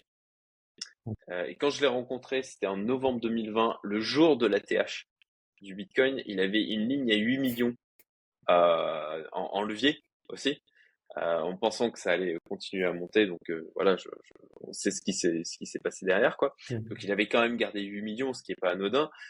néanmoins, les histoires comme ça, pour, pour de mon point de vue, c'est des histoires comme ça, c'est beau et tout, c'est sympa en termes de narratif, mais c'est des anomalies. c'est des choses qui ont mmh, une fois sur je sais pas, 10 000, 100 000 chances d'arriver, quoi. Euh, surtout euh, d'enchaîner comme ça des positions à chaque fois avec du levier et de transformer euh, une somme pareille en, en, ouais 30 000 en 16 millions c'est c'est c'est alors ouais c'est vrai que c'est fort c'est ouais, ouais c'est franchement c'est impressionnant néanmoins c'est d'ailleurs les, les, grandes thématiques qu'on a dans le club néanmoins il a il a reparti à zéro alors, et pas, non, non, non, absolument ah, pas. Non, absolument pas. Mais c'est juste que ah. Euh, moi, je dis attention à ce type de narratif euh, parce qu'il y en a plein qui vont se dire ah bah je vais faire pareil, sauf que en fait ils vont mm. faire partie des, des, des milliers, des dizaines de milliers pour un gars comme ça qui se crame les ailes. Mm. Ouais, et puis toujours pareil, ce qui compte vraiment, c'est de toujours euh, essayer de maximiser votre rendement risque et d'essayer mm. de, de, vous exposer à des accélérateurs de richesse. Et après, ça peut avoir de la réussite ou pas de la réussite, quoi. tu vois, c'est comme beaucoup de personnes qui ont peut-être fait certains investissements VC qui faisaient sens quand tu investissais et puis pour quelques raisons X ou Y, ça marche pas. Mais néanmoins, c'est pas grave. Si tu penses que tu avais fait un bon investissement, aussi c'est un biais. Si les gens qui pensent avoir fait un bon investissement parce que ça n'a pas marché, non, si ta démarche d'investissement faisait sens, aucun, aucun, aucun problème. Tu vois. Mmh, mmh. tout à fait. Euh, bah, comme, euh, comme en trading, au final, euh, bon, bah, si tu as respecté ton plan, même si le trade a échoué, bah, est-ce que c'était un mauvais trade? Non. En fait, ça fait juste partie de, mmh. de l'ensemble. quoi. Ok, merci beaucoup Julien pour cette euh, du coup intervention de qualité. Je pense qu'il y avait beaucoup de choses à, apprendre. Il y aurait des shorts à générer depuis la vidéo. tu pourras, je, te, je, t'enverrai une version euh, en haute qualité pour euh, si tu veux si tu veux en faire pour ta chaîne. Et bah écoute, je te dis à, à très vite puisque tu interviens bientôt dans, dans ma commune privée. et puis ben au plus tard, je crois qu'on se verra fin mars à Dubaï quoi. Ouais, top. À bientôt. On se voit bientôt à Dubaï alors. Génial. Merci Julien, passe une bonne journée. Merci à tous, surtout ceux qui sont arrivés jusque-là. bonne journée à toi.